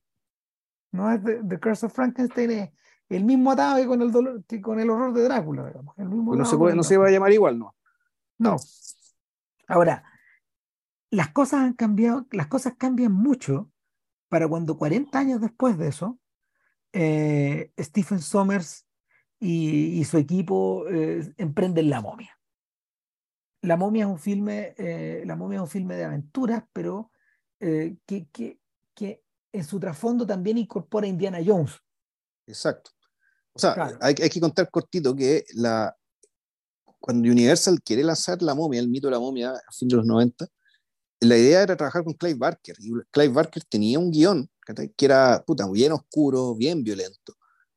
El, y por alguna razón alguien toma la decisión, no sé si genial o no, digamos, pero decir, ¿sabéis que no? Esta movida eh, necesitamos algo, otra cosa, que sea pues efectivamente más, más aventurero, más romántico, más traspasado por la ética indiana o sea, básicamente eh, haciendo cargo este, de este, de, de este héroe de acción que ya existe y por lo tanto, eso implica también agregarle comedia, porque Indiana Jones también tiene comedia. Entonces, puta. El, estamos en un mundo moderno. Exacto. Estamos, estamos, eh, estamos, en, estamos en, este, en, este instante de la historia, que es un instante de la historia que en realidad que es bastante más la percepción que se tenía aquel entonces, puta, un poco más optimista, eh, eh, los 90 fue una época optimista, y donde, y, donde, claro, ya por el cambio de siglo había cierto catastrofismo supersticioso respecto de que puta, qué iba a pasar el 2000, digamos, pero no, no había, no, no, no, no estaban las nubes de la, de, de la Gran Depresión, digamos, que está ahí, de, que, que, cuando, se creó, cuando, se, cuando se crearon estos mitos, digamos, que está ahí, ni, eh, ¿cómo se llama esto? Y por lo tanto, puta, la, la película termina teniendo esta deriva esta teoría aventurera, cómica, eh, y que, pero, eh, eh, y viene ecléctica en términos de que, bueno, ya, ¿cómo vamos a armar esto? y cómo vamos a usar, y toma la decisión además de basarnos bastante, aunque de manera libre, en la película del 32. Claro. Y vuelve Imhotep. Y vuelve Imhotep, y vuelve Naxunamun, y vuelve esta historia de amor, digamos, que trasciende, que trasciende los milenios, los siglos, que está ahí, tú, tú, tú, tú, y vuelve la idea de que Imhotep es un superhombre más que un monstruo. Que, tiene, que tiene ciertos elementos de monstruo, precisamente origen, eh, eh, en su origen, digamos, que está ahí, pero que es más que eso. En realidad, mucho más que eso. Eh, lo que está incorporado acá es que el, el, el héroe, el héroe efectivamente ya, ya evoluciona a un evoluciona a una suerte de Indiana Jones eh, slash Han Solo slash Flash Gordon slash se qué, digamos. Slash, eh, slash medio callampero en el sentido de que. Claro, está claro, además. De que él, el callampero, eh, pero en el sentido no, no, de que sea un buen un mal héroe de acción, efectivamente un tipo grandote, Brenda Fraser es un tipo muy alto, muy fuerte, físicamente muy apto, apto, que además es valiente, relativamente caballeroso, pero que eh, la película, ese yo creo que el encanto que tiene, que él mismo no parece tomarse en serio. Eh, es, un, es un personaje, a ver, la momia, la momia entra en juego en un momento en que el posmodernismo cinematográfico se está acabando. Em, de manera que el, el héroe posmoderno quintesencial, que es Indiana Jones, Em, el héroe de aventura quintesencial de la posmodernidad eh, está, está convertido a su vez en una suerte de auto, en una, en una parodia de sí mismo. E, el, había, mira, el, a finales de los 70 vuelve este personaje, este personaje sacado como de Gungadin, finalmente. Eh, este, este aventurero. Que, que Cary Grant, Claro, pero al mismo tiempo eh, vuelven otros, eh, otros personajes de esa era. En la televisión italiana, por ejemplo, se hizo Sandokan. Eh, y, lo, hicieron como una serie que tenía harto de teleserie. Em, Pero esto no, corto maltés no caería un poco, un poco entre esta familia. sí, pero no. Claro, porque Orto Maltés es además un iniciado, por lo tanto, un que tiene acá una, cultura y un intelecto superior y tal, pero al mismo tiempo tiene esta cosa medio autoparódica. O que nunca termina de tomarse en serio a sí mismo tampoco. Sí, sí, pero, pero incorpora, incorpora la melancolía y, el, y estos héroes, no, esto no la tienen. Eh, no. Y a finales de los 70, eh, a finales de los 70, Mike Hodges eh, dirigió una versión de Flash Gordon, esa que musicalizó a Queen. Y esa es una versión también, también postmoderna del héroe de aventuras, pero ya en clave de space opera. Eh, ese personaje está más cerca de mm, Luke Skywalker, por ejemplo, que de Han Solo. Que de Han Solo. Es un personaje que tiene, que, que, cuya energía, cuya energía es sobrehumana, pero no, no, posee ese nivel, el nivel de autoconciencia que tienen los personajes de Harrison, claro, y de Harrison Ford. Y claro, eh, 20 años después, 20 años después, post Tarantino, efectivamente el sedazo, el sedazo eh, ya es de otra madera. Y, y, Fraser es un, Fraser sigue, continúa siendo un personaje postmoderno, pero, pero ya de cuarta enjuague, digamos. O sea, y, y él mismo asume, como tú bien dices, eh, este, esta idea de que él es un charlatán también. Por lo, tanto, por lo tanto, Benny, su sidekick, es el charlatán de un charlatán.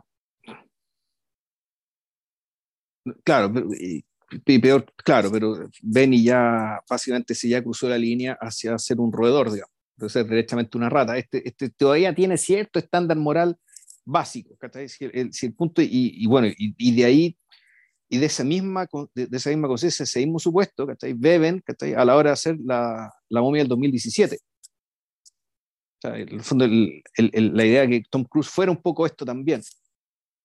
Ya basándose en el personaje de Fraser y también el personaje que nosotros conversamos en Edge of Tomorrow. Son dos personajes, me acordé de otro. Que, que, uno es el de Edge of Tomorrow, pero el otro es el de American Made, que es un personaje re interesante. Que, que, claro, e, el, es un personaje de Cruise basado en un sujeto real, que era un, era un piloto de avión que trabajaba como agente para la CIA, pero al mismo tiempo eh, era mula de los narcos. Las dos ah, cosas. mierda, ya. No, es, una buena película esa, la cago. Mm. Entonces. Eh, bueno, y, toda esta conversación respecto al personaje de Fraser responde en realidad a la pregunta original acerca de, bueno, ¿por qué Bernard Fraser es tan querido? Y una de las razones por las que es tan querido es por eh, este rico con él, que construyó para la móvil. Sí. Sí, sí, yo, diría que el, ese personaje es singular. Ese, personaje singular en la historia del cine de aventuras y, y de algún modo em, el mismo, el mismo eh, demostró, eh, demostró hasta qué punto entendió, entendió este personaje al decir en una, en una declaración a, en una declaración a propósito de los, de los problemas en los que cayó la momia del 2017, que claro, la momia del 2017 no era lo suficientemente divertida. Fan, de, el término que él usó. No es suficientemente divertida. Y, y, ser divertido en una película de estas características, completada el, el tipo de la reflexión, es muy difícil. Lo digo porque lo intenté tres veces, dice, dice este gallo. O sea, el, es muy complicado hacer un filme realmente entretenido. Yo creo que La momia, la momia de Fraser, en cierta forma es hija de una película que también está, también está un poco olvidada por su propio, por su propio creador, que es True Lies, de James Cameron. O sea, pensemos lo que pensemos a propósito de True Lies, eh, Cameron tuvo una intuición genial. Es muy entretenida esa película. Es, claro, era hacer la deriva, era hacer la deriva posmoderna de James Bond. O sea, y, pero un James Bond, un James Bond deformado a masazos, digamos, o sea, hacer que, que Schwarzenegger fuera James Bond, por un lado. Pero y fuera un padre de familia, y que además fuera un padre de familia. No, claro. es, muy, porque claro, la premisa, la premisa implica que lo que le hace entretenido precisamente son todas esas tensiones, aparte de toda la trama de acción típica, es básicamente el cómo se te disuelve una identidad para llegar a otra. y que eso no solamente le ocurre a ti, sino también a tu esposa y que, la, y que, y que, Cameron encuentra, encuentra un camino, encuentra un camino, o sea, intuye un camino eh, en torno a un cine de aventuras que efectivamente involucre a la familia.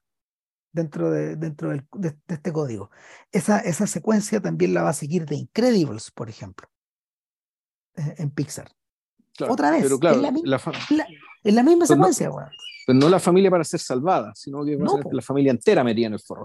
La, familia convertía en un, la, familia convertía en un cómplice, por un lado, y por otro lado la familia convertía en insumo, pues, eh, el, hay varias, hay, hay, está la tracalada de variantes hoy, hoy día. Eh, todo, o sea, mucha, mucha gente ha ido explorando ese camino, pero en el caso de, en el caso de, en el caso de la momia, utilizan ese punto de partida, pero lo devuelven sobre la trupe de aventuras. Entonces tenemos que Rachel Weisz también es divertida en el rol de, en el rol de esta aficionada a la arqueología y esta el scholar, sí, el scholar.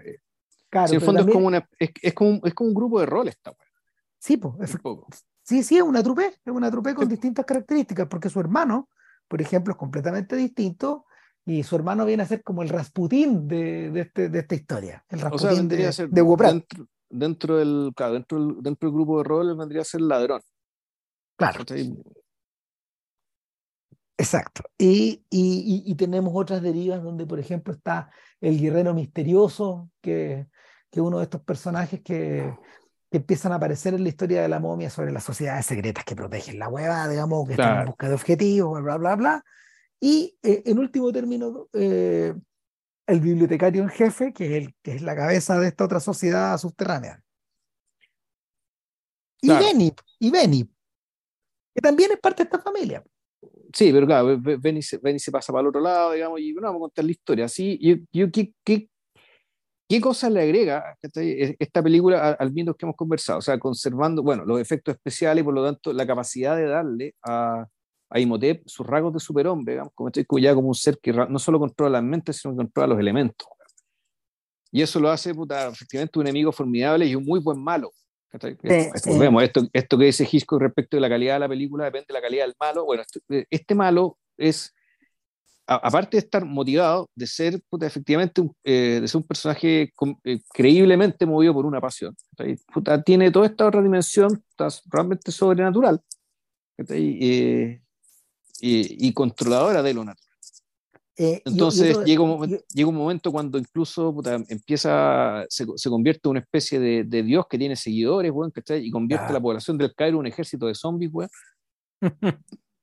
Ahora, eh, eh, el, otro, el, otro, detalle es que este Imhotep está interpretado straight, es decir, él no cae en el juego de la comedia.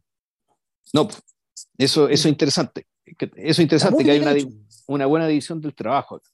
Que en fondo la, que el, todo lo que hace él es serio, siendo Benny en su, en su, raderismo, digamos, eh, puta, él también es cómico dentro de todo. Y, Sin embargo... y Benny es el que le causa un montón de problemas menores a Rico Connell, paso a paso también, porque está compitiendo.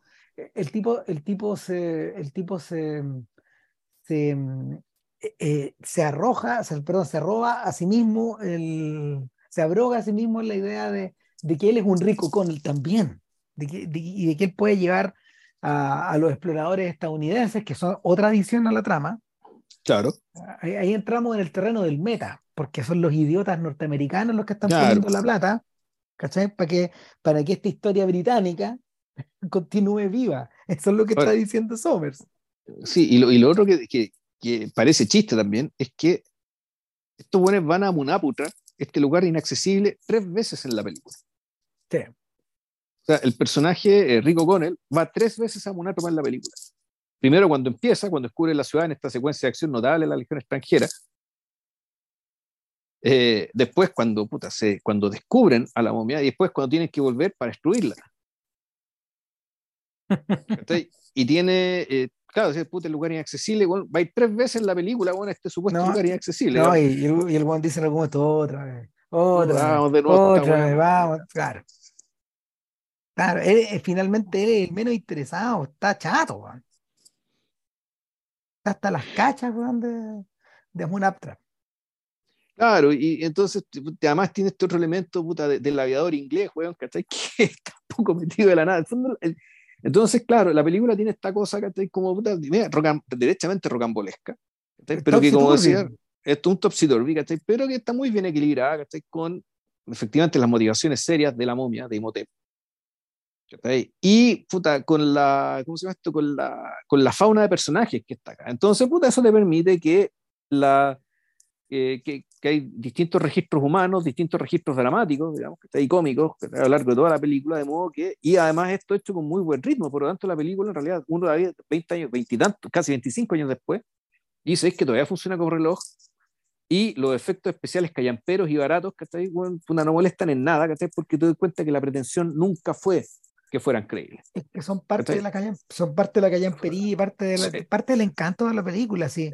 Exacto, Una de las cosas que eran una de las cosas que llamaban la atención en las dos momias anteriores era que los efectos eran más bien pobres, pero que no desmerecían eh, el total del material. Eh, acá funciona igual. Sí, em, pobre pero honrado. Claro, son, son, son, son efectos especiales que no tienen la calidad de Industrial Light and Magic, eh, pero que llegan bastante lejos, sobre todo en la idea de la reconstrucción paulatina de Imhotep. Eso es choro, eso, eso es súper choro. Y, yo creo que eso todavía, eso todavía es parte de, de, la singularidad de la película. O sea, yo diría, mira, yo iría más lejos. Pese a todo lo que me gusta el filme del 32, en realidad la momia canónica es la del 99. Yo creo que sí. O sea, no sé, yo, estoy dividido, digamos, fácilmente. ¿Por qué? Porque yo le concedo el, tema de la originalidad, digamos, que esto de que fuera, de que es la del 32 la que toma la decisión de convertir esta hueá en historia de amor.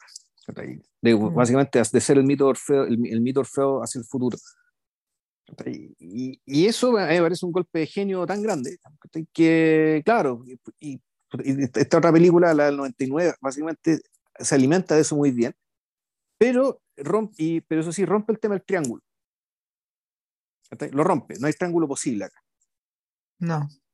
No, no hay triángulo posible. O sea, eh, porque básicamente el personaje de Raquel Weiss también es anglo-egipcia, también va a ser usada como, ¿cómo se llama esto? como vehículo para, para refugiar a, a, la princesa, pero nunca ella tiene ni se le despierta un interés en, en, en, en, la momia, y a la momia no le interesa que ella lo tenga.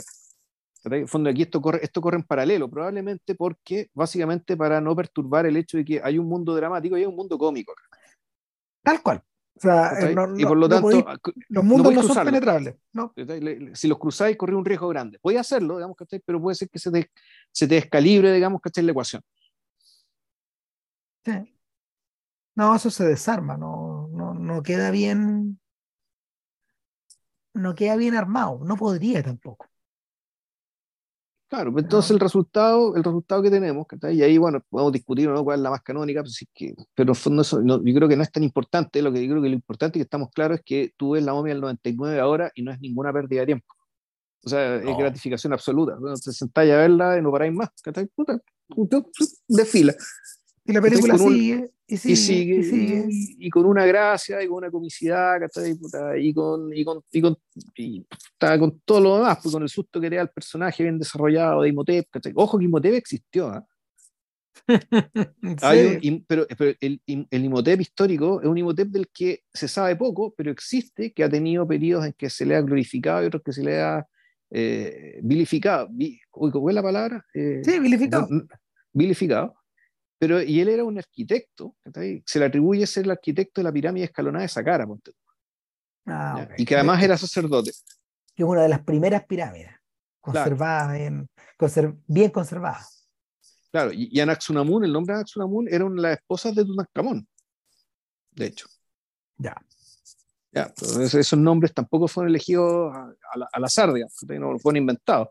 Claro, en, medio, en medio del rock and roll hay algo que parece verdad, o sea, bueno, y partiendo por la base de que el guionista, digamos, es un tipo que reporteó el, el hallazgo de las tumbas. O sea, es un tipo que algo de, egiptología sabía, digamos, tuvo que aprender como aprenden los periodistas, pues, bueno, preguntando, leyendo, sapeando e inventando un poco también. para hacer cuadrar la wea, pues, ya.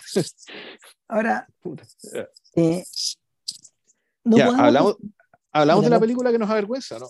Sí, claro que sí, porque, porque además, contiene, además contiene una inversión de la fórmula. Sí, eso es lo atractivo de esta wea. A ver, Primero que nada, primero que nada hay que hacer un salto. Por la, la, la, última momia de Brendan Fraser se hundió en 2009, eh, solo 10 años después de la franquicia. En ese sentido podemos decir que, que la franquicia, la franquicia se, la franquicia fue perdiendo valor a lo largo del tiempo y en realidad el único, el único gran beneficiado de toda esta historia fue, fue ¿cómo se llama? Fue La Roca, que, que en algún momento eh, él encarnó al Rey Escorpión. El Rey Escorpión, sí. Claro, y, y, y él comenzó de, de, de, ser un luchador libre, comenzó una carrera, yo diría que bastante decente, man, y, y de alguna manera de alguna manera imbuida en este, este en esta nueva idea de, en esta nueva idea de un cine de acción que, que, que, volvía a requerir personajes personajes medios monolíticos a los Schwarzenegger. O sea, es una especie de o sea, e, el hecho de que el hecho de que el hecho de que La Roca y no Fraser haya sido el continuador de esta cuestión también te da una idea de un cambio de humor, un cambio de sí. lógica, un regreso a y el, en, es, en, en, esa, en, ese mismo sentido que cuando Universal quiere volver a reflotar esta idea, y ojo, el, el, Dark Universe originalmente iba a partir con una película de Drácula que salió tan como la callampa, que, que echaron para atrás y hacen como que no existe. Es, una, es un Drácula del 2014. Es una historia de origen de Vlad Dracul. No, no, hay, no hay colmillos, no hay, no hay vampiros en esa película todavía. Puta, ya. ¿Cachai? Y, y, bueno, ahí la weá pasó, pasó con la agua, ya nadie se acuerda de la película. Están, ah, pero en... la estrenaron. Sí, claro, debe estar enterrada en algún sistema, en algún sistema de streaming. Eh, y el, intentaron, intentaron armar este Dark Universe con la momia, incorporando a la momia nada menos que al Dr. Jekyll. Claro. Que, que, que, está encarnado, ¿cómo se llama este actor? Por Russell Crowe. Po. Por Russell Crowe. Por Russell Crowe, sí. Claro, entonces eh, él encarna al Dr. Jekyll y a Mr. Hyde en una película donde, donde tratamos de, de contar de una forma muy condensada, harta, harta hilo, eh, aparte, de, aparte de la historia de la propia momia, para poder crear este universo posterior. Claro. Que, tal como bien dice JP, eh, es puro Alan Moore pirateado. En los caballeros, claro, en los caballeros extraordinarios, pero sin nombrarlos, es decir, es convertir un elenco, en este, este monstruo, una especie de elenco eh, de freelancers, digamos, que estáis de este núcleo central que vendría a ser la, esta empresa londinense que funciona debajo del museo, eh, del Museo Británico, bueno, que es lo que vemos, igual que, y, y presidida por Jekyll y Hyde. En lo claro. que Jekyll y Hyde, por lo demás, es un personaje de los caballeros extraordinarios de Moore. O sea, es que eso ya, eso ya, eso ya nos está dando una idea del tamaño del robo. Sí, de, de, de, de, un robo, pero básicamente, pero yo creo que igual iba a quedar mejor que la porquería que hicieron con, el, con la marca, los caballeros extraordinarios. Es, esa, esa es inmencionable, no. No, esa agua sí que no. Esa no. me niego a discutir. No, pero, pero bueno, de eso no se habla. El, ¿de qué se trata esta historia? De, nuevamente, dos aventureros, eh, una especie de un Quijote y un Sancho. Por, claro, por pero aquí la diferencia, pero, con la diferencia de que el, de que el que tiene el estándar moral es Sancho Power. Sí. Sancho el le que está tiene... recordando permanentemente al otro idiota, que es Cruz. Claro, eh, que, que, es una, que una rata. Claro, lo que, lo que es. Sí, está, está, está invertido, está, están invertidos los personajes. Sí. Ahora, a Cruz nunca se le ha dado la comedia, la comedia abierta, abierta, y por lo mismo siempre en esta película, eh, en esta película parece estar tratando de él mismo encontrar una especie de lugar. Este, este es un filme raro en la filmografía de Cruz. Es tan raro como el musical Rock of Ages. Uno no entiende por qué lo hizo. Eh, y en la medida que transcurre la película empieza a hacer sentido el por qué lo hizo. O sea, el, acá en esta historia, eh, este, este aventurero que apoya a un arqueólogo buena pinta que, que está trabajando secretamente bajo las órdenes de, de Jekyll, eh, descubre en la tumba de, nuevamente de, de una especie de, o sea, de, nuevamente una especie de sacerdotisa, esta vez hija de un faraón, bla, lo cuentan en el, lo cuentan en el, en el flashback, que ella es un, una, suerte de, una suerte de pacto sacrílego para poder, para poder eh, desposar a Set, el dios el, el, el, dios cocodrilo. Claro, desposarlo. No, claro, y con la, desposarlo para que ella obtenga el poder y ella a cambio tiene que básicamente servir de vientre de alquiler para que nazca el hijo de Seth y deje la cagada en el mundo. Claro. Ya. En, medio, en medio teleseriesco el asunto, eh, pero por otro lado, por otro lado está insinuada esta idea de que ella hace todo esto para contrarrestar eh, el nacimiento del hijo, de, del, hijo del faraón, que la vendría a reemplazar como heredera al trono. Entonces, si yo fuera un facho conspiranoico, eso que anda en jeep y con lente oscuro, weón, y con cinco escopetas, weón, en el asiento de atrás, yo diría, no, pues esto es inclusión forzada, pues, weón, ¿cachai? ¿Por qué, ¿Por qué ahora Imhotep tiene que ser mujer, pues, weón? Antes, puta, era hombre. Y era un hombre que estaba movido por el amor, porque puta, una mujer que además quiere poder, la tonta weona, o sea, ¿cómo, cómo es la weá? No, no, porque esta inclusión forzada, no, Ahora, este, esta inclusión forzada tiene un efecto interesante, y es que el objeto de deseo se traslada. Es que y aquí, no, y aquí la cosa se pone brígida, ¿cachai? Porque el, claro, puta, y aquí la premisa es muy disparatada, porque básicamente esta señora hizo algo tan malo que mató al, mató al faraón, mató a la guagua, mató al faraón, mató a la guagua, al faraón, mató al esposo del faraón. La, la pillaron básicamente haciendo un, culto con un cuchillo sagrado para convertirse, para convertir a su amante en sed de modo de tener el hijo, de dejarla cagar en el mundo. O sea, la, la pillan, es, en cierto sentido, el crimen es otro, pero la dinámica es la misma. Respecto a esto que la sorprenden, la embalsaman, pero la weá es tan disparada que los egipcios van y en vez de enterrarla puta, en algún lugar de Sudán para abajo, digamos, que en realidad es su verdadero patio trasero, la llevan a Nínive, es decir, lo que antes era Asiria, lo que es actualmente Irak, como si esas zonas hubieran estado desocupadas, como si no hubiera vivido nadie ahí. Entonces llegan y te arman, te cavan y te arman una especie de templo egipcio metido en medio de Irak, a 1600 kilómetros de la weá. ¿Y todo esto para qué? Puta, para que dos soldados picantes, ¿cachai? en realidad no, son supuestamente son delta, gente de fuerza de élite, qué sé yo, pero que en vez de estar dedicados a, hacer lo que hace Estados Unidos, es decir, exportar democracia a punta de balazos, se dedican a hacer la otra cosa que hace Estados Unidos, aparte de exportar, exportar democracia a punta de balazos, que es saquear. Entonces estos güeyes están, puta, están ahí tratando de saquear algo y efectivamente por accidente encuentran este templo de Egipto metido en medio de Irak. Tú viendo la película, de fondo ya, el inicio bien entretenido, que está, no está mal hecho, todo, pero tú empezás a hacer la premisa y ya no me voy, no, no, no. Cuando, cuando pasó, cuando se hicieron esta tumba, que era un lugar poblado y una, una civilización más o menos poderosa, O sea, no iba a llegar y meterse y mandar, no sé, no sé cuántos miles de hueones que construir ese templo ahí en medio de Asiria. No, no, claro. No, no, no, tiene sentido.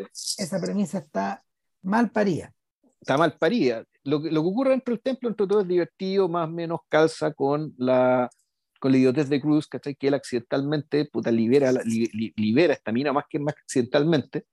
Dice, ya, abramos esta weá que hay aquí, weón. Fue un disparo, rompe una cuerda y activa el mecanismo y, puta, efectivamente se lo convierte en el, en el elegido. Es decir, esta, esta momia mujer, digamos, lo ve a él como liderador y por lo tanto, todo lo que tenemos, que está a lo largo de toda la película, es que esta momia lo único que quiere es volver a la vida, convertirse en una mujer como Dios manda para copular con Tom Cruise, O sea, cachen el. Y entonces, la, pobre, la pobre Sofía Butela, digamos, la actriz que interpreta a la momia, en realidad tiene que estar interpretando a una, perdón que le diga las palabras, a una mujer ávida, deseosa, por decirlo elegantemente, ¿cachai? De copular con Tom Cruise. O sea, nótese el, y eso lo conversamos con Ram, nótese el narcisismo de Tom Cruise. Claro, que, eh. hace esta película para que la momia se lo quiera comer a él. Es una película, es una película, por, por lo mismo, una película rara, porque a esas alturas del partido, Cruise parece haber dejado en su carrera eh, esa clase de experimentos similares al de Vanilla Sky. De Vanilla Sky es una película acerca de su ego también.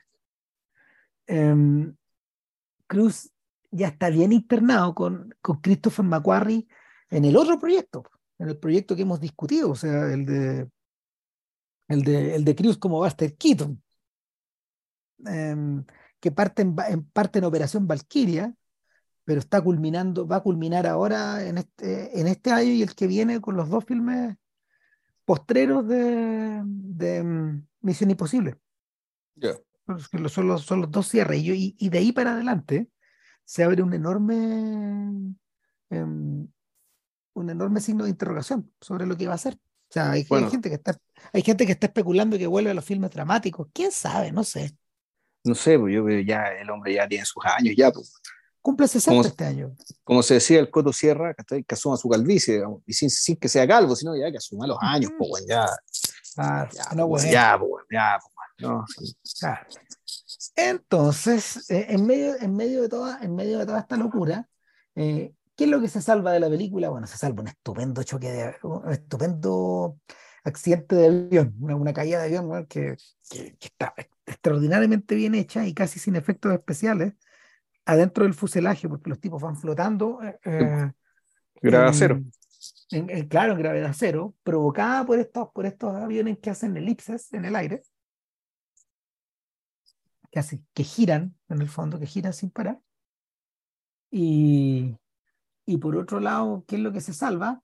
Y yo creo que, yo creo que, a ver, cierta calidad de las actuaciones que de estos personajes. Sí, las actuaciones están bien, los efectos están bien, se nota que se gastó plata. Están por encima de la calidad típica de Marvel, por ejemplo. Sí.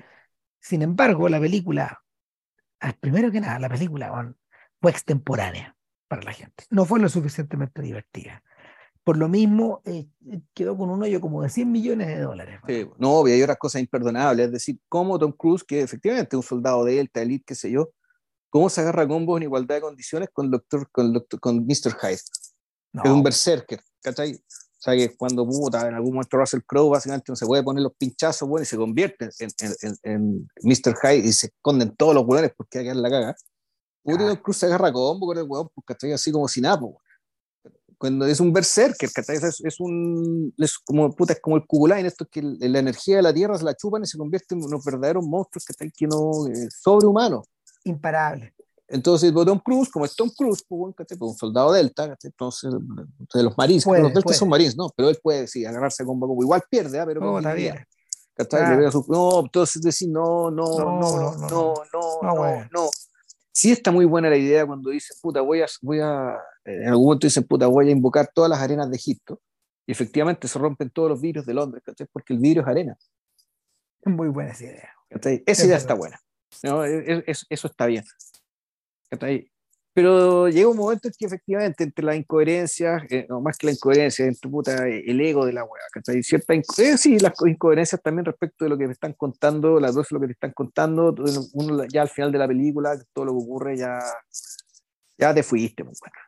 No, no, no, solo, no solo se fue el espectador, se, se, desinteresó la propia Universal de continuar el Dark Universe. Es que ese es el punto. Con la, la, película se pidió la idea de hacer tu universo. Así de grande fue el cagazo. Oh, mal, mal, mal, mal. O sea, y efectivamente, o sea, tanto, tanto la crítica como el público, no, no, no, no. Y uno ve la película, pasan los años y los años te dan perspectiva y tú entiendes muy bien por qué no, no y no. No, no. No, nomás, porque básicamente la momia, eh, que es un personaje serio, que sé yo, pero un personaje que está básicamente movido por el, volvemos, por el deseo de comerse a Tom Cruise, ¿cachai? Pues, y eso ya, te, ya, ya básicamente es como, puta, te, reduce la, te, reduce la trama prácticamente a nada. ¿Cachai? Mm. A nada. Entonces Tom Cruise sí, sí, en cierto sentido está manipulado, digamos, por el deseo, porque aparte que esta momia ya cuando cada vez se convierte en forma, pues, efectivamente una, una mujer muy atractiva. Claro, emerge la mujer que está por detrás como de, del efecto especial. Claro, y, ta, ta, ta, y entonces Tom Cruise está metido en una especie de triángulo, que es bien predecible, y, y, donde el equivalente de Rachel Weisz acá es un personaje que sin embargo no es cómico, no está escrito para que sea cómico, sin embargo, le asigna ciertas escenas cómicas que funcionan pésimo. Pésimo, porque la chiquilla no, no, no, no, no. Entonces, es que no ni siquiera, es un problema de la actriz, es un problema de la escritura, Cuando él, él, le él se va a agarrar a combos con la momia en algún momento, Y ahí efectivamente le sacan la cresta, no tiene ni una posibilidad. Puta, ella va y le enfoca y le dicen, ya, pégale. Y tú dices, pero ¿qué es esto, weón? Porque ella, esto está fuera de papel, e, ella no es así, ¿por qué le, pueden decir esto? Para que sea más cómico el hecho que le van a sacar la cresta a Tom Cruise, Entonces, están tratando de lograr comicidad puta, de una, con algo que en realidad no está hecho para ser cómico. No, Y claro, como Tom Cruise es una rata, supuestamente uno, uno debería disfrutar un poco y le saquen la cresta, ¿cachai? Siempre cuando lo maten, porque es Tom Cruise. Pues, bueno, lo pueden matar. Pues, Entonces, además, el problema, de, el problema de que, y más allá que sea Tom Cruise o no, digamos, el, el tema cuando, cuando estamos con estas mega estrellas, el hecho de su presencia, hace que todo sea muy predecible. El hecho de que a ciertos actores en tales lugares no le van a pasar ciertas cosas. Claro, en ese sentido, en ese sentido, volvemos con la, la, volvemos con la bestia negra de Cruzman. Brad Pitt lo hizo harto mejor, debo decir, en Guerra Mundial Zombie, en World War, World, World War Z. Buena película esa, no, no, buena película, bueno, buena película. O sea, o entendiendo dentro, dentro del género, un género de aventura, de, de, de, aventura y, mucha acción, weón, ¿cachai? Es una película muy digna, weón. Dignísima, dignísima. De hecho, es un filme de gratificación también. Extrañamente se da, se, yo creo que no alcanzó, como, como llegó al final de la era del cable, eh, se alcanzó a difundir mucho menos y se repite mucho menos esa película. Pero, pero es un filme de gratificación. Y, y, le da, y le da vuelta de manera interesante al, al atado de los zombies, digamos, y, al, y, a, y a, la, a la problemática de tener que contar una historia con, una, con un envase con un envase tan reutilizado, tan reciclable. Sí, y, aparte que en su historia está muy bien, yo el, recuerdo que tú tienes de lo que pasa en Israel, esa escena en Israel eh, yo creo que es algo que, que es visualmente icónico. Entonces son esas cosas que no se olvidan. Están bien hechas. Esas pirámides de personas. Esa montaña de personas que empiezan a caer como si fuera una lluvia, que, caen, que, caen desde arriba, digamos, y entonces esta noción de enjambre, de un enjambre tan dinámico y tan, claro, en términos de volúmenes, de volúmenes geológicos, Eso es una montaña, es un cerro de, de, de cuerpo. Mm. Esto está muy bien hecho y, y, es, y es, muy expresivo. Entonces, así, ¿no? esta película hay mucho, mucho bueno que decir de ahí. Bueno, ¿qué pregunta, qué pregunta queda pendiente? ¿qué va a pasar con la momia? Eh, indudablemente, eh, Universal está sentado arriba de una mina de oro que no ha sabido, que no ha sabido explotar.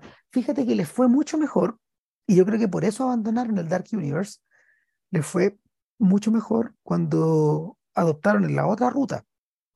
Y la otra ruta es la de eh, King Kong y Godzilla. Es el, el, el, no me acuerdo cómo se llama el universo ese. Que, que lo han ido construyendo de a poco. O sea, a ver, obras maestras no son, digamos, pero esas películas se dejan ver. Se han dejado ver todas, digamos. O sea, son, son medias tolerables. Entonces, eh, ha, funcionado bastante mejor.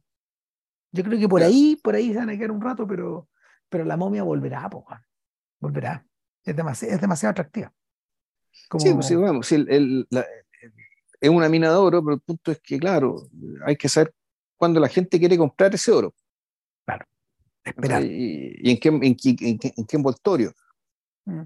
Sobre, todo, sobre todo de cara a la progresiva mm, volatilización de, del, del, del, universo cinemático de Marvel, que, que, está empezando a colapsar bajo su propio peso, bajo, bajo su propio enredo de huevadas que están corriendo en forma paralela. Ya.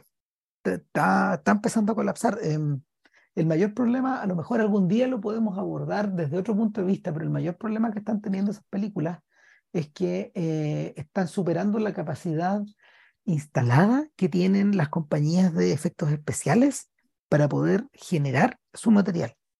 Están presionando tanto estos tipos, tienen presionado 365 días del año a sus equipos, que, que en, en, el caso, por ejemplo, de la última película, la del hombre hormiga, la, Ant-Man 3, eh, esa película eh, quedó con efectos especiales berreta porque la presión era que Black Panther 2 tuviera, tuviera mejor calidad. Y inmediatamente la convirtieron en una producción B, eh, para desgracia de todos los involucrados.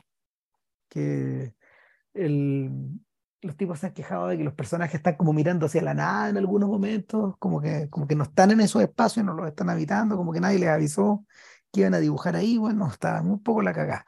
Pero bueno, eso es, ese es el problema que tienen eh, estas producciones, conducir producciones cinematográficas con la lógica de quien quiere armar una serie de televisión, o varias series de televisión que conversen entre sí.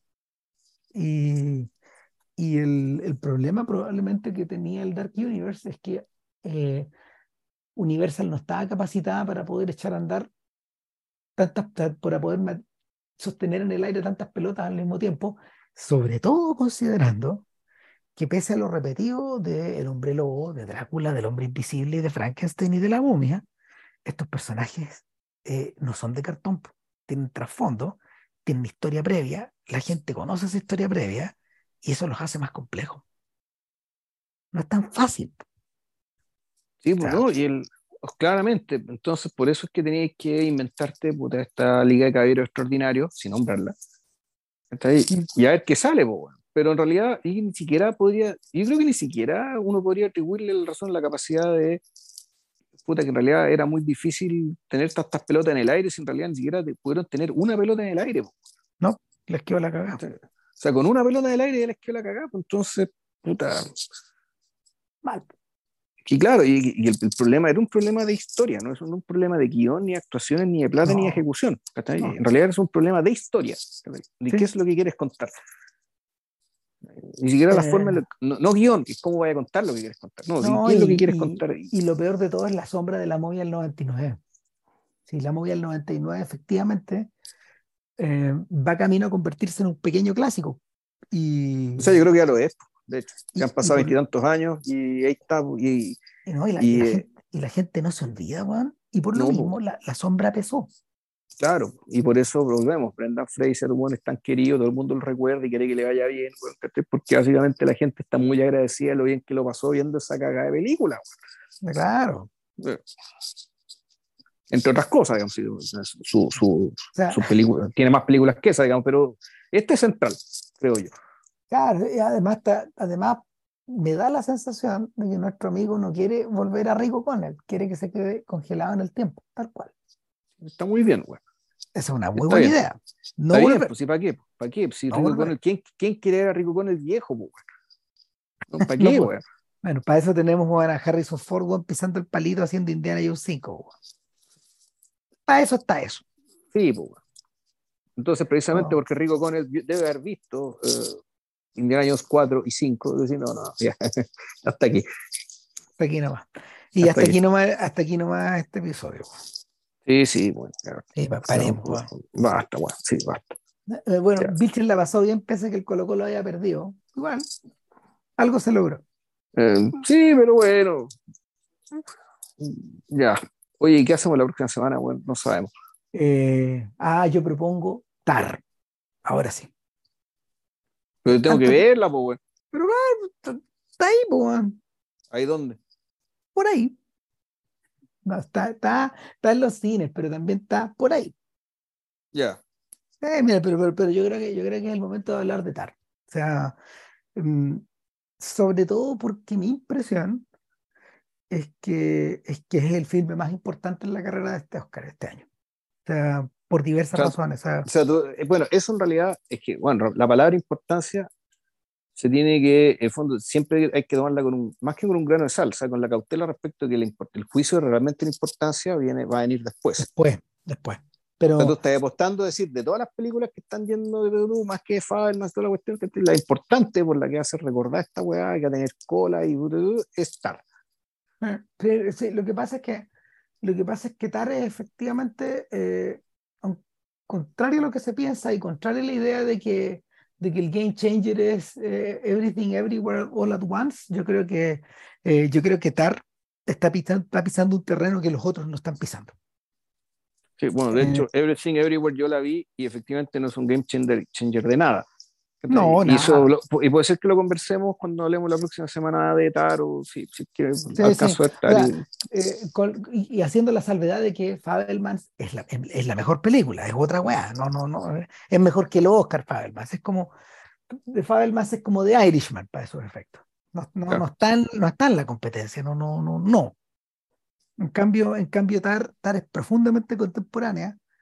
Eh, fue hecha por Todd Field eh, consciente de todos los años que habían pasado de que no había estado en la dirección de nada y, y, es el filme que corona a Kate Blanchett.